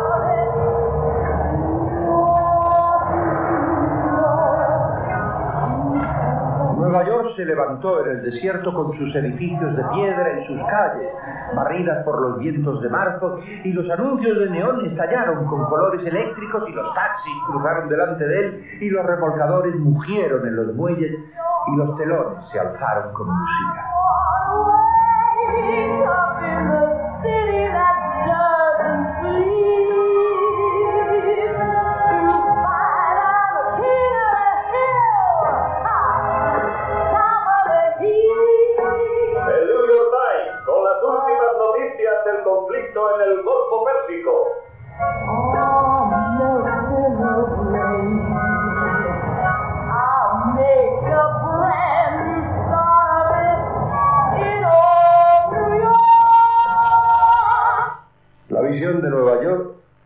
Se desvaneció. Volvió al desierto de Gold Rock. Saúl miró al visitante asombrado.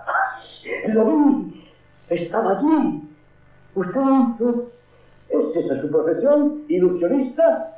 ¿Trabaja con la mente? Sí. Durante un instante se miraron en silencio. Saúl se levantó y, y le cogió la mano al ilusionista, eh, estrechándosela amistosamente. me alegra mucho mi callamiento. No sabe cuánto me alegro. Con usted aquí no habrá soledad. Usted podrá transportarme a la ciudad. Lo mismo, lo mismo que he hecho ahora.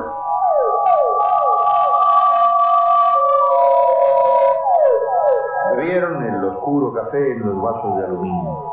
Era casi mediodía y habían estado hablando durante toda la mañana. ¿Y esa habilidad tuya cómo surgió en ti? Nací con ella. Mi madre se encontraba en Londres durante la última guerra. Yo nací mientras bombardeaban la ciudad. Mi habilidad, no sé qué es. Telepatía, transmisión de pensamiento, me imagino. Me ganaba la vida en los teatros. Viajaba alrededor del mundo. Leonard Mark, la maravilla mental, decía la propaganda. Me las arreglaba muy bien. Casi todos creían que yo era un charlatán. Bueno, eh, ya sabes cómo se piensa de los artistas de varicés. Solo yo sabía que no hacía trampas.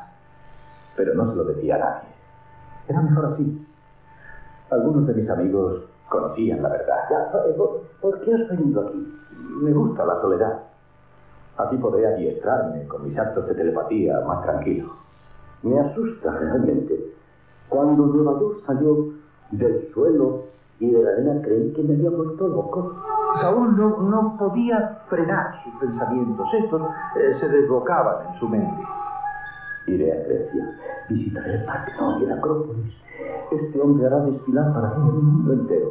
Cuando hablemos del teatro Brasil, construirá un escenario y creará unos actores para mí. Nunca en la vida nada mejor. Estaré viajando continuamente. Sí, podía hacerlo, pero, pero claro, había un inconveniente. Los otros. Los otros mineros, todos enfermos de soledad tumbados en la arena, lo mismo que estaba yo, se enterarán de la llegada de este hombre. Y todos querrán viajar con el pensamiento. Se disfrutarán del privilegio. ¿Qué ocurre? ¿Por qué ponéis esa cara? Eh, oye, Mar, creo que será mejor que nos vayamos a las montañas. ¿Por qué? Acompáñame afuera de la tienda. Salieron. Eh, Saúl señaló hacia las rocas cercanas. ¿Ves a esos hombres? Algunos están locos. ¿De veras? Sí. ¿Los ha puesto así, la, la soledad? Sí, eso es. Eh. Vámonos, vámonos, será mejor. No parecen muy peligrosos. Se mueven lentamente. No te fíes. ¿Estás temblando? ¿Qué es lo que te pasa? No hay tiempo que perdamos. ¿No comprendes que lo que va a pasar cuando descubran tu talento? Se pelearán por ti, se matarán, querrán guardarte para ellos, convertirte en un juguete exclusivo para tu mente. Yo no pertenezco a nadie, ni siquiera a ti. No he pensado en eso, no podemos discutir ahora. Vamos, mano. No, Saúl, me quedaré aquí hasta conocer a todos los mineros. Creo que ellos también tienen derecho a disfrutar de mi hipnosis. Sé lo que digo. Nos iremos a las montañas a esconder. No me moveré de aquí. Te llevaré a la fuerza. Inténtalo. Trata de atraparme aquí, en las calles de Nueva York.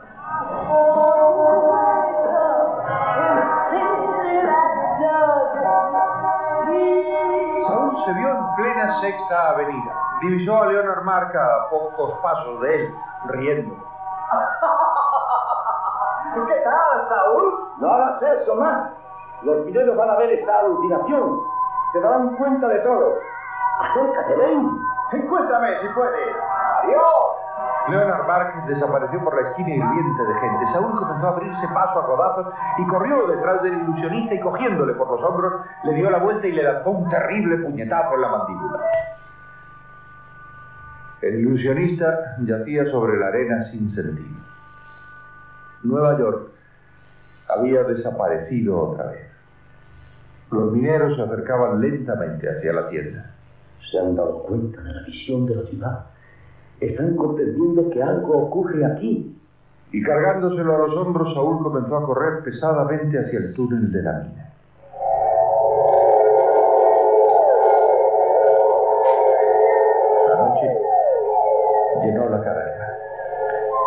Viento entraba y volvía a salir soplando sobre el fuego, desparramando los cenizas. Leonard, el, el ilusionista, abrió los ojos. Estaba atado de pies y manos con el cuerpo apoyado en la pared curva de la mina. Saúl estaba frente a él colocando otro leño en la hoguera. ¿Ya despertaste? Creo que ahora no me traerás dificultades. Eres un iluso, Saúl. Ellos nos encontrarán. Vieron Nueva York en la mitad del desierto. Y nos vieron en mitad de la calle. No los dejaré entrar. Ellos son muchos. Me transportarás lejos de aquí. Cada día una ciudad distinta, ¿comprendes? No te podrás negar. No conseguirás nada. Saul Williams miró con furia al ilusionista y acercó sus manos al cuello. Sus dedos comenzaron a apretar suavemente. Soy capaz de matarte. Así. Si me matas, ¿qué pasará con tus sueños? Espera un momento. ¿Volverás a nadar en tu arroyo de juventud? ¿Podrás beber cerveza en Alemania y saborear un perno en país? Mátame y matarás la Costa Azul, Mallorca, Venecia. Anda, mata todas esas ciudades y sitios que podías conocer. Mátalos. Los dedos de Saúl se aflojaron. Unas sombras se movieron en la entrada de la caverna. Eran. eran los mineros. ¡Ese hombre, Saúl! ¿Qué estabas haciendo con él? Vimos el espejismo que provocó. Es su más Nueva York en pleno desierto. ¿Y tú intentando matarle? Suéltalo inmediatamente. Este hombre pertenece a la comunidad del campamento. Leonard Mark estaba sentado entre los hombres de ojos brillantes, frotándose las muñecas, libres ya de ataduras. Con su hipnotismo había creado una sala de sesiones con paneles de caoba y una larga mesa de cristal. Las sillas, de altos respaldos de terciopelo, eh, las ocupaban los grotescos hombres de espesas barbas, sudorosos y malolientes. Eh, la caverna de la mina se había convertido en un salón vetusto eh, de cortinajes y, y candelabros encendidos. ¡Un momento! Pido la palabra. Señores, la mejor solución será confeccionar una lista de turnos para que cada cual tenga su hora y su día de hipnotismo. Empecemos la lista. Cada lunes, miércoles y viernes haré sesiones de ilusionismo. ¿Y por qué no hacemos sesiones cada día? Eso mismo estaba pensando. ¿Por qué solo tres veces a la semana? No quiero recargarme de trabajo. El hipnotismo requiere esfuerzo mental. Pamplina tendrá que hacer dos turnos diarios, dos sesiones cada día. Entonces me negaré a hacerlo. ¿Escucháis? El señor Mark nos está amenazando con negarse a hacer su trabajo. ¿Qué podemos obligarle a actuar por cinco contra uno? A la fuerza no haré nada. Eh, escuchad un momento. Nos está dando órdenes. ¿Por qué nos lanzamos a él? Somos más, ¿no es cierto? Y nos amenaza con no actuar. Bueno, dejadme meterle una astilla bajo las uñas. Calentarme la punta de los dedos con la lima y veremos si no actúa. Dos sesiones diarias. Yo quiero ir a Miami. Y yo a Denver. A mí me gusta Sudamérica. a mí, hombre. Yo me explicaré. Ya veréis cómo accede a trabajar para nosotros con sus espejismos mentales. No le hagáis caso. Peter es un simple minero igual a vosotros. ¿Sabéis lo que quiere hacer? Sorprenderles descuidados y matarlos a todos, para quedarse solo con mi hipnotismo. ¿Eh? ¿Eso puede hacer Peter? Es posible. ¡Un mentiroso!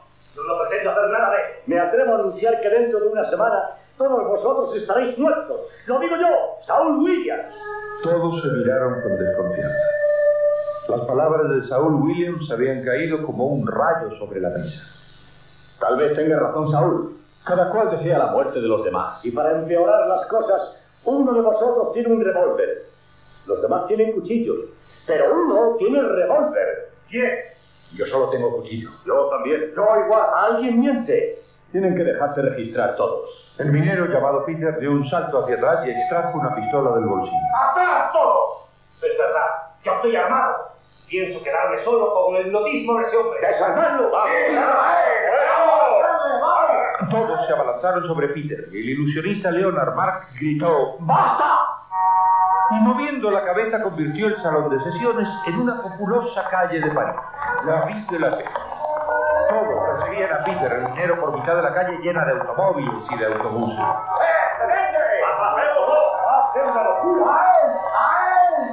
El tráfico se detuvo. Los transeúntes quedaban asombrados al ver aquel grupo de hombres vestidos con harapos eh, corriendo por la calle.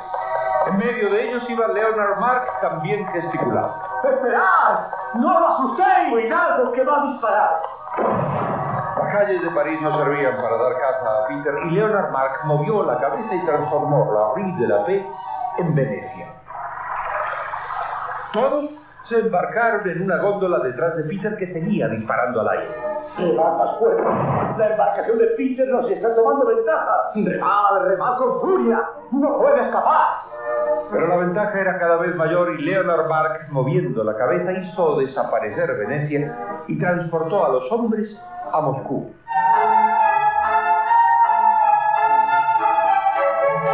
Por la la plaza roja cubierta de nieve corrían desesperados detrás de Peter. Peter quedó acorralado con la espalda contra el mausoleo de la tumba de Lenin. ¡Allí está! ¡Ya lo tenemos! ¡A él, sin vacilar! ¡Quítale la pistola! Y todos se lanzaron sobre el minero Peter. Este levantó un brazo y disparó otra vez. ¡Insensato! ¡Ha disparado contra el ilusionista! ¡Claro que se cae! ¡Le hirió en el pecho! Lentamente, las cúpulas y los minaretes de Moscú comenzaron a palidecer, a distorsionarse hasta que se derrumbaron silenciosamente sobre ellos. Y la Plaza Roja y la tumba de Lenin y el propio Kremlin se fueron derritiendo quedando solamente la arena del desierto de Gold Rock. Saul Williams miró a los hombres y al cuerpo de Leonard Mark. Está muerto. La bala le perforó el corazón. Los hombres bajaron los ojos incrédulos. Todos estaban inmóviles en el desierto de las montañas rocosas. Una ráfaga de viento les envolvió. Estaba oscureciendo. ¿Y ahora qué? Lo mató Peter. Debemos de darle su merecido. No. Mató Peter solo. Lo matamos todos nosotros. Todos nosotros.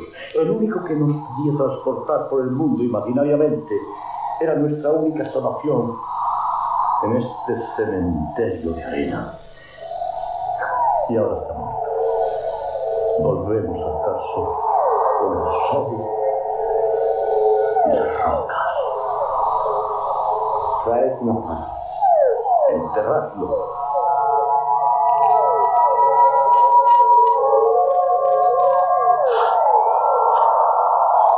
Estaba dentro de su tienda, podía escuchar el ruido de la pala escarbando la arena que iba a cubrir a Leonard Mask. Una voz dijo, Al fin y al cabo, no lo necesitamos. Ya nos acostumbraremos sin él. Era solo una fantasía. No era realidad.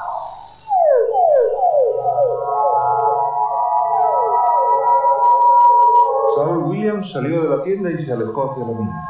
A la entrada, se sentó aturdido sobre la arena. La noche estaba sobre él. Cerró los ojos.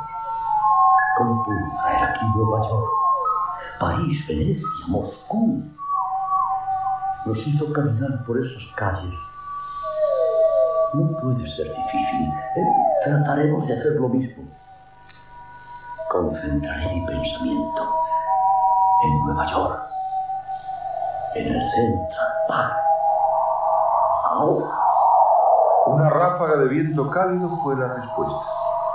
El desierto seguía allí y Nueva York no aparecía. Nueva York se había ido y nada podía hacerle volver. Saúl Williams se levantaría por las mañanas y buscaría la ciudad de sus sueños y no la encontraría. Tendré que tratar de soñar con mi ciudad. Nueva York no aparecerá mientras esté despierto. Los hombres habían enterrado bajo la arena al ilusionista Leonard Mark y también habían enterrado a Nueva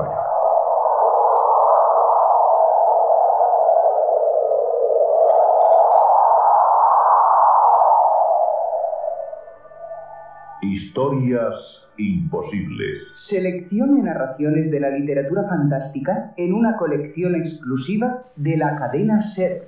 Con Narciso Ibáñez Cerrador.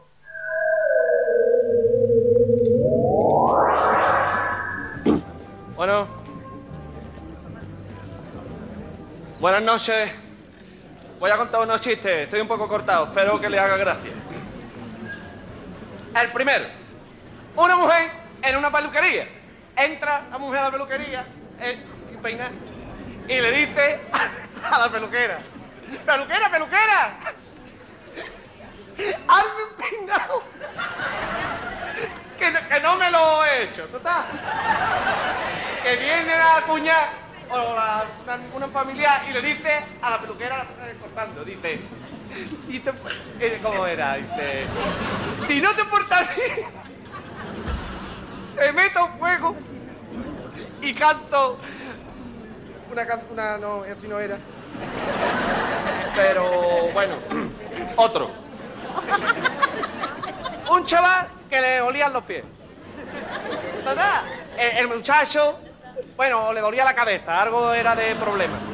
Y le dice a un, a un amigo, dice, dame una pastilla que me voy a, que- para que se me quite el dolor. Y le dice el amigo, ¿yo qué te voy a dar ti? ¿Una pastilla? ¿Tú qué estás? ¿Majarón? Le dice a... Y dice, yo no estoy majarón, yo lo que tengo es dolor de pie. No, o, es dolor de pie...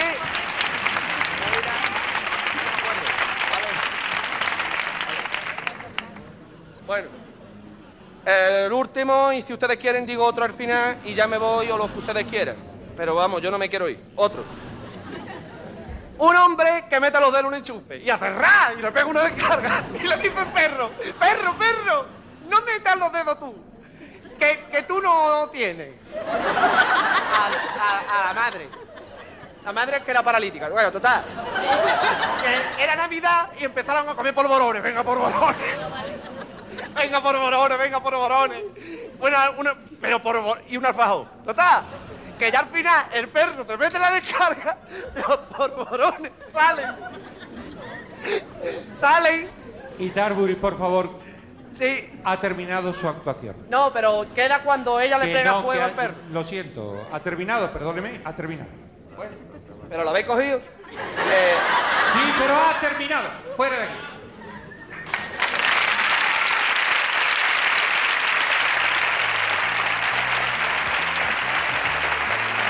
Son cosas comprensibles en una primera actuación, en, eh, lo- los, focos, una, una primera presencia en las cámaras, hay muchos nervios y es, es muy difícil concentrarse. Lo que pasa es que la, la madre de Pepe Itarburi era una mujer prolífica, que no tan solo tuvo un hijo, en realidad tuvo más de uno, tuvo varios, tuvo muchos hijos. Y eh, en previsión de que pudiera suceder exactamente eso, eh, nos hemos traído a uno de los hermanos de Pepe Itarburi, que también practica una, una faceta del humor muy especial, es adivinancero. Él cuenta adivinanzas. Es, es eh, hermano gemelo prácticamente clónico de, de Pepe Itarburi y es, y quiero que le reciban con un fuerte aplauso, Juan de la Cosa.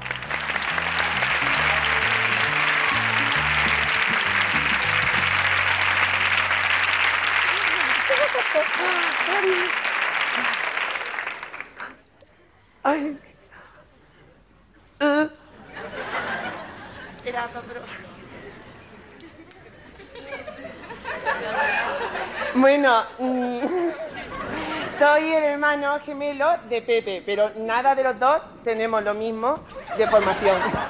Pero yo tengo una formación cultural más grande que la tuya. Él tiene otras cosas más grandes que lo que tengo yo. Pero yo voy a decir unas cuantas adivinanzas. Espero que la acierte y que se divierta en casa con esta adivinanza y que la acierte, que la acierte. La prime. Adivina adivinanza. Mm, una señora, bien señoreada, siempre está en la boca, siempre está mojada. ¿Qué parte de la lengua? Mm, ¿Ya te lo he dicho? Ay, no me acuerdo. No me acuerdo. Conchi. Otra. Mm, esta si la cierta. Dice, por un camino, vaca, minando, vaca, estoy dando pista, minando, un animal, plátano, no, no. Eh, Bueno, y hay unos quesitos que se ríe ella. Oh, ¡Ay, esto mala calambre esto, eh! Está como un poquito de corriente eléctrica. Que me deja la mano. Otra, y la que diga ahora ya es la definitiva. Em, dice, esta tenéis que prestar más atención porque el que no presta atención no la acertará nunca, nunca, nunca. Ni ahora, ni, mañana, ni aunque la piense en la cama, acostado con la almohada debajo de la oreja. Bueno, esta. Animal E, gris E, orejitas tiene, se pone en el Belén, al lado de la vaquita, con la Virgen y Insta José. Dice, eh, la, eh, la escribió Juan Ramón Jiménez y es... Y burro Señor ya Juan de la. Cosa, por favor, termine su actuación. No, pero es que el, el- ya te lo he dicho, Besamira. No, que termine su actuación, por favor. Pollo es No, más... deje el pollo y termine su actuación. No ha tenido El pollo era gris. El, eh, Sí, pero vaca- perdóneme, ya ter- termine la actuación. No, O sea, no, no siga usted, es inútil, perdóneme. Usted me está diciendo que yo me vaya. Bueno, pero puedo decir al señor Roger Baradella que... mm, pues, bueno, vaya, bella, esta, ¿cómo se llama? Que- Sí, haga usted lo que quiera. Pero dele tendré usted lo que ir andando. Sí, pero váyase, por favor. Voy a ir con una Que se vaya.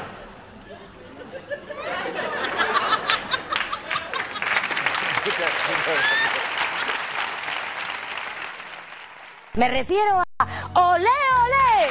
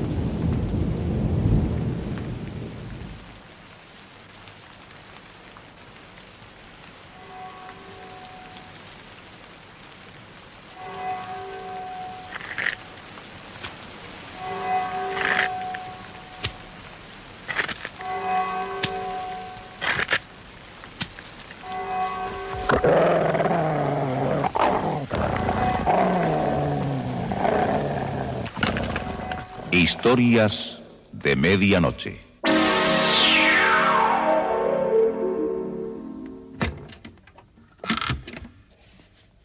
Buenas noches.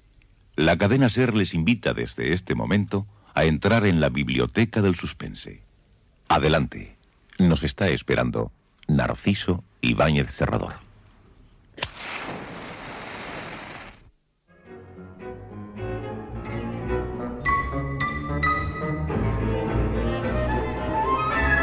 Si yo les pregunto a ustedes si han visto alguna vez en el campo o en una jaula a un Lopus caniculus, seguramente me responderán que no.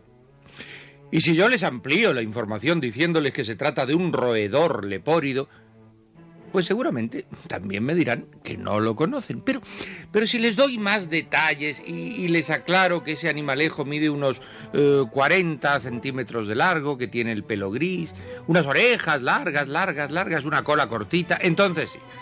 Entonces sí que tarde o temprano ustedes me dirán, ya lo sé, ya lo sé. Usted, señor Ibáñez Serrador, nos está hablando de un conejo. Y habrán acertado. Pero ojo, ojo y mucho cuidado porque hay muchas, muchas, muchas razas de conejos. Por ejemplo, está el conejo doméstico, está el conejo silvestre, que son muy, parecidos, el francés de orejas colgantes, el gigante de Flandes, el conejillo de las Indias, el, el holandés amarillo, el conejo ruso o, o del Himalaya, el conejo tricolor del Japón, el conejo de Angora, que es muy bonito, y, y el más curioso de todos, el conejo negro. Y este conejo de raza negra va a ser esta noche nuestro monstruo invitado. Un simple conejo negro. Un relato de Julián Bert.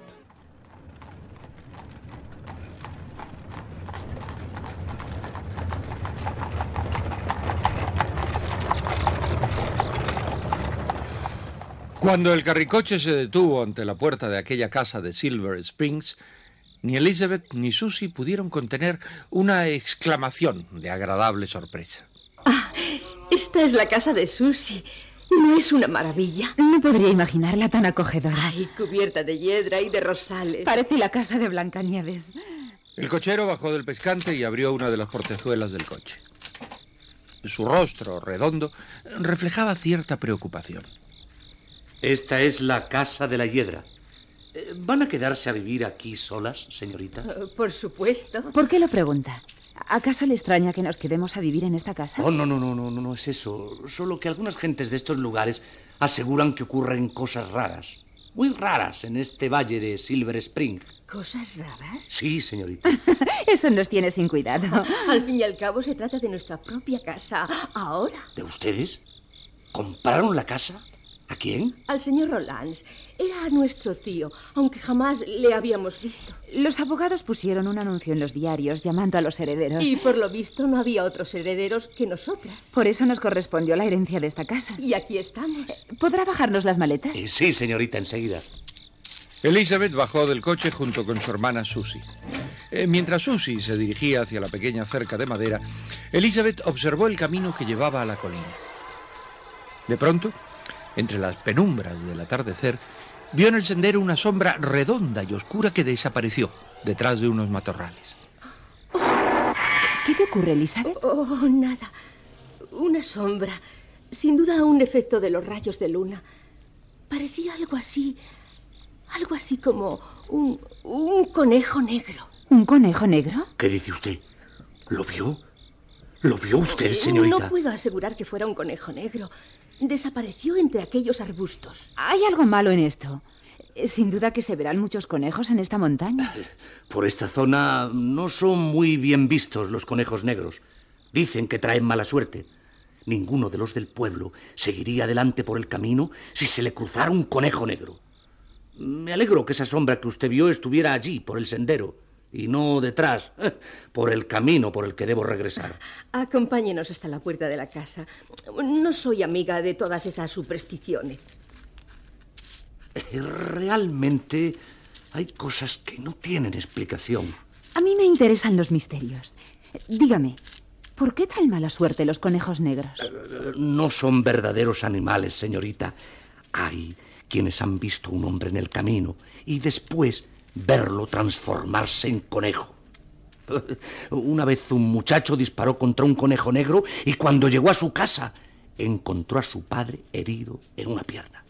Y el padre era paralítico desde hacía muchos años. Los cazadores ya lo saben y ahora nadie dispara contra un conejo negro. La experiencia de Joe Colvin fue también otra tragedia. Disparó contra uno de esos infernales bichos en el bosque y al llegar a su casa, su hijo estaba en su lecho, muerto, con un balazo en el pecho. Bueno, eh, tiene que haber sido una coincidencia. y la muerte del señor Adams. Apareció desangrado con una perdigonada en el cuello y media hora después llegó un sobrino asegurando haber disparado en el valle una descarga contra uno de esos animales negros. Eh, créame, señorita Susi, los conejos negros no traen más que desgracia. Ay, cuentos de viejas, eso es todo. eh, Aquí les dejo las maletas, ¿eh? Tal vez el único que ha soportado estas soledades es el señor Garrett, ¿Garry? ¿Quién es? el cuidador de esta casa. Eh, Para mí, para muchos del pueblo, Garrett no tiene sus cinco sentidos normales, pero es un hombre. Hasta otro día, señoritas. Entraron en la casa de la hiedra. Una chimenea estaba encendida y en el comedor les aguardaba una cena sencilla pero apetitosa. Garrett, el cuidador, se disculpó ante las dos herederas. Ustedes perdonarán. Tuve que improvisar algunas cosas. Yo he sido el cuidador de esta casa del señor Roylands durante muchos años. Me avisaron que llegaban ustedes esta tarde y me atrevía a prepararles algo para la cena. Espléndido, Harry. Lo ha hecho usted muy bien. La cena ha llegado oportuna. Los dormitorios están arriba. Le subiré las maletas mientras se preparan para pasar al comedor. Yo voy con usted. Quiero conocer el dormitorio. Eh, Sube tú, Susi. Yo voy a ver las cocinas y la planta baja. Subieron por la escalera de madera y cruzaron por un pasillo mal iluminado. Eh, La casa de la hiedra mm, por fuera resultaba más grata que en su interior. Un penetrante olor a humedad le hizo exclamar a Susy Mañana abriremos todas las ventanas para que el sol y el aire eh, puedan eliminar ese olor a, a cerrado que existe en la casa. Abrir las ventanas no es lo más recomendable. Ya se enterarán de algunas cosas que tal vez no les agraden. Este es el dormitorio, señorita Susi. De día será más alegre todo. Uf, el aroma de flores y musgo es penetrante aquí. Es necesario abrir la ventana, Garry. ¿Abrir la ventana? Si es peligroso abrirla de día, es una verdadera locura. Hacerlo de noche, se lo asegura usted, señorita Susi. ¿Acaso usted también cree en la leyenda del conejo negro? ¿Usted? ¿Usted sabe lo del animal ese? El cochero algo nos dijo y, y verdaderamente encuentro muy inverosímil todo el temor que tienen en el pueblo a esos conejos. No son conejos. Es uno solo. Pero nadie ha podido exterminarlo. Es de un tamaño eh, fuera de lo común, casi, casi como un perro. ¿Usted lo ha visto alguna vez? Muchas. Pero desde dentro de mi pequeña vivienda del fondo del jardín, allí me encierro en las noches y nada ni nadie me hace salir afuera. Durante el día lo he divisado por el sendero de la colina. Nunca he sabido de conejos que pudieran atacar a la gente. Aunque el tamaño de este animal pueda ser fuera de lo común, es pueril temer un peligro y creer que pueda uno sucumbir en las fauces de un conejo. Muchos pastores de la zona han encontrado a más de una oveja muerta entre los matorrales, destrozada a dentelladas. Puede haber sido algún perro o un lobo. No hay lobos ni perros en este valle. De eso estamos seguros. En cambio, sí que hay ese. ese monstruoso conejo. Por eso le suplico que no trate de abrir la ventana en la noche. No sabemos lo que puede ocurrir. Con su permiso, señorita Susi, bajaré a servir la cena. Dígale a mi hermana que voy enseguida. Me cambiaré de vestido para estar más cómoda.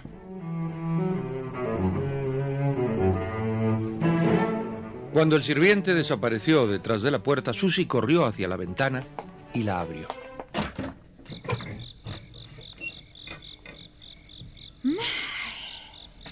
Parece que reconforta ese aire nocturno. El ambiente de encierro de esta casa es insoportable. Las cortinas y los muros interiores tienen el inconfundible olor de esas habitaciones del siglo pasado, cerradas y húmedas. En cambio, el jardín desde aquí se divisa fresco y lleno de flores. Ah, y allí más a la derecha hay un pequeño estanque. Por muchas supersticiones que tenga esta comarca, tiene un encanto incomparable.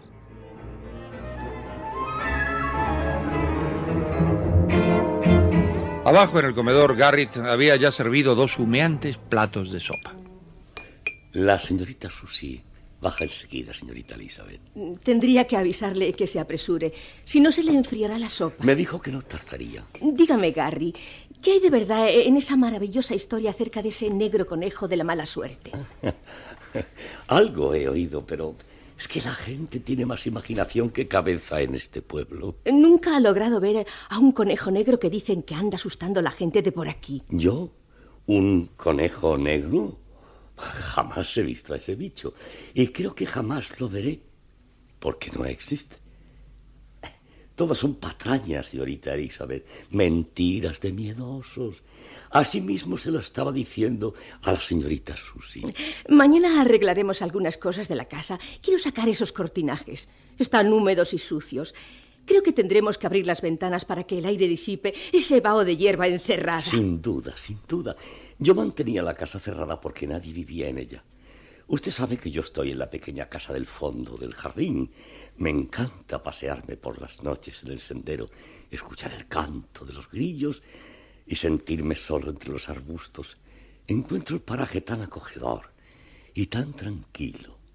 Y eso que la gente ¿eh? dice que es peligroso estar en el sendero por la noche. Pero a todos nos gusta hacer lo contrario de lo que nos dicen. Por ejemplo, eh, eh, si usted dice a una señorita, no abra la ventana, esté segura de que la abrirá inmediatamente que usted haya dado vuelta a la espalda. Es raro que Susi no haya bajado todavía. Sí, sí, voy a avisarla que, que la cena está servida. Elizabeth quedó a solas en el comedor. Frente a ella, el hondo plato con el caldo amarillo destinado a Susy. De pronto, Elizabeth escuchó algo que la hizo quedarse inmóvil. Era el sonido de unas gotas que caían sobre un líquido. Qué extraño. Parece que existe alguna gotera que cae del piso superior. Posiblemente Susie dejó el grifo del agua abierto y se está filtrando por las tablas del piso hasta acá. Pero, ¿de dónde demonios está cayendo la gotera esa?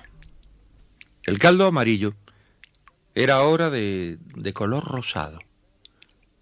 Y cada vez que caía una gota sobre el plato, el caldo se volvía más rojo. Dios mío. Es, es sangre la que cae del techo. Ahora Elizabeth subía enloquecida por la escalera. Su, ¡Susi! ¡Susi! Corrió por el pasillo y llegó hasta la puerta de la alcoba. La abrió con un terrible presentimiento. ¡Susi! ¿Qué ha pasado? ¡Sus! ¡Susi! ¡No!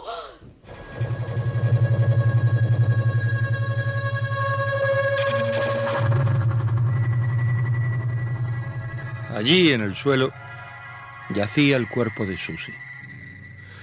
Tenía los brazos extendidos y de su garganta brotaba un hilillo de sangre que formaba un charco en el suelo de madera penetrando por los resquicios de las tablas. Susi. Susi. Algo, con dientes agudos y pequeños, había cortado la yugular de su hermana. La ventana está abierta. Es posible que esa horrible historia del conejo negro sea verdad. Tengo que hablar con Gary. El pasillo estaba totalmente a oscuras. Elizabeth comenzó a caminar con los brazos extendidos. El sudor humedecía su cara. ¡Gary! ¡Gary, ¿dónde está? Dios mío, es demasiado horrible lo que ha pasado. Mi cabeza me da vueltas. Elizabeth se detuvo llena de temor. El pasillo estaba en silencio. De pronto, comenzó a escuchar unos pasos que subían la escalera.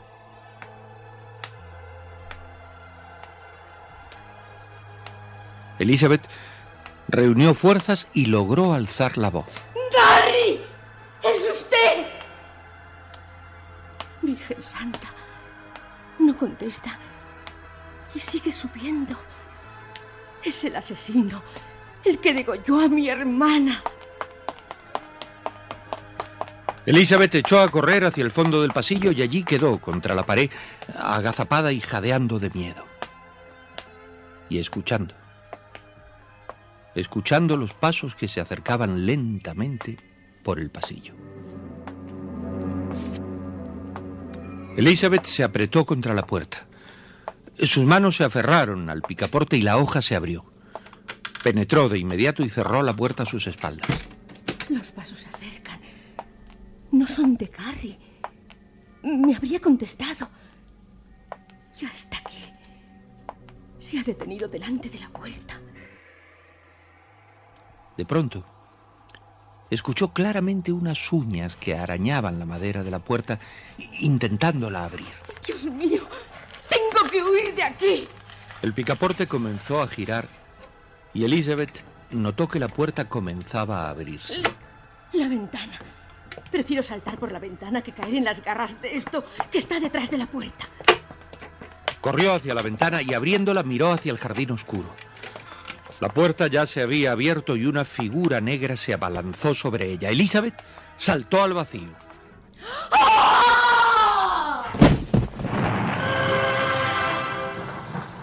Cuando el notario, señor Poswell, llegó frente a la casa, la puerta se abrió y apareció el criado. Buenos días, soy el notario Poswell. Vengo a ver a las hermanas Holmes, Susie y Elizabeth Holmes. Necesito que me firmen algunos documentos de posesión de esta casa y... Lamento decirle que las hermanas Holmes se marcharon.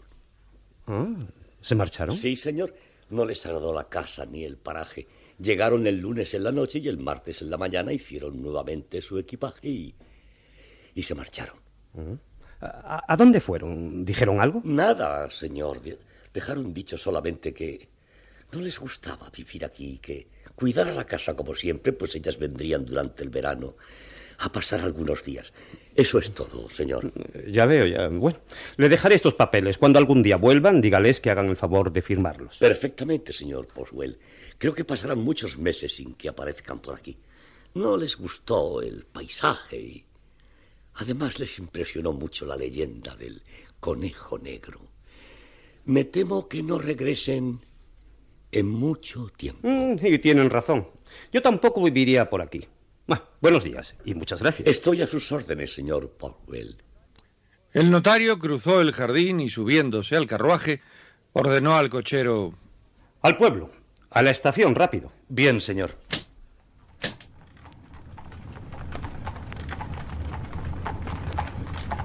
El carruaje se alejó de la casa de la hiedra. El notario Poswell sacó la cabeza por la ventanilla y preguntó al cochero... Eh, ¿qué- ¿Qué sabe usted de la leyenda del conejo negro? Ah, los miedosos de este pueblo creen en ella. Son pura fantasía. No hay que hacer caso. Han llegado a decir que es un vampiro que se transforma en conejo. un verdadero cuento para niños. ¡Arre! ¡Ya!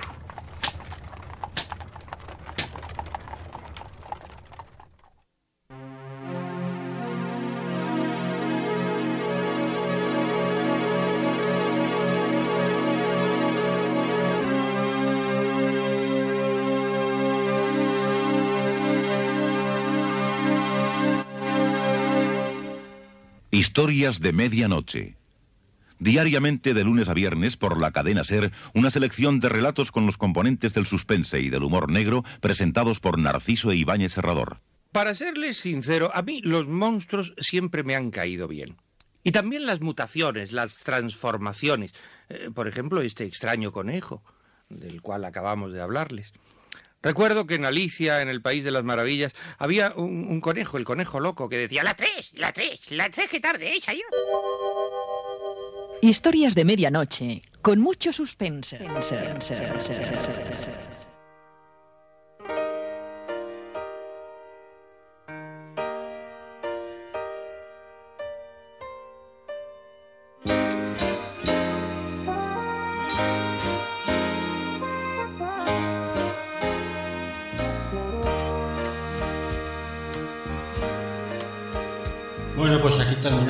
Primera parte de este especial Narciso Ibáñez Serrador. Sí, habéis oído bien la primera parte. Eso quiere decir que dentro de poco habrá una segunda parte.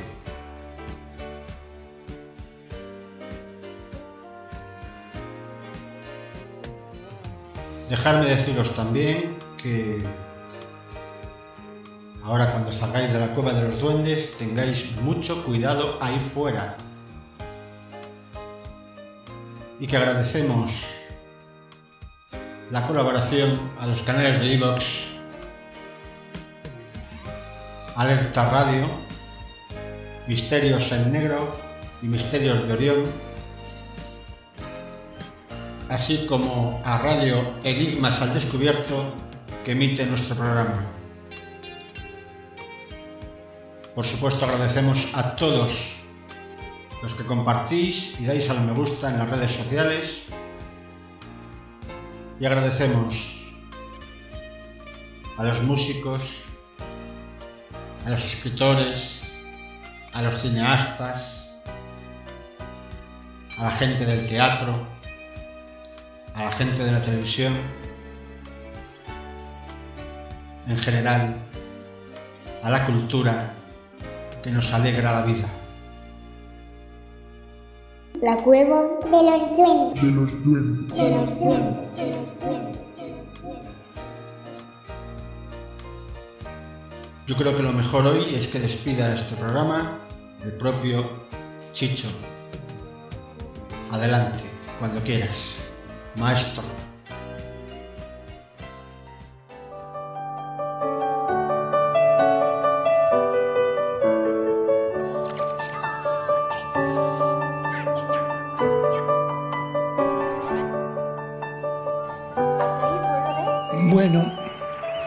Eso es todo.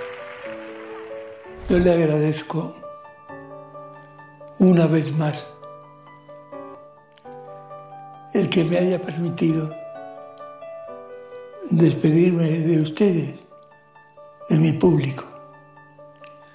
Gracias por la atención que habéis puesto en las cosas que yo he hecho. Sobre todo porque las he hecho, no lo duden, para ustedes. Siempre para ustedes.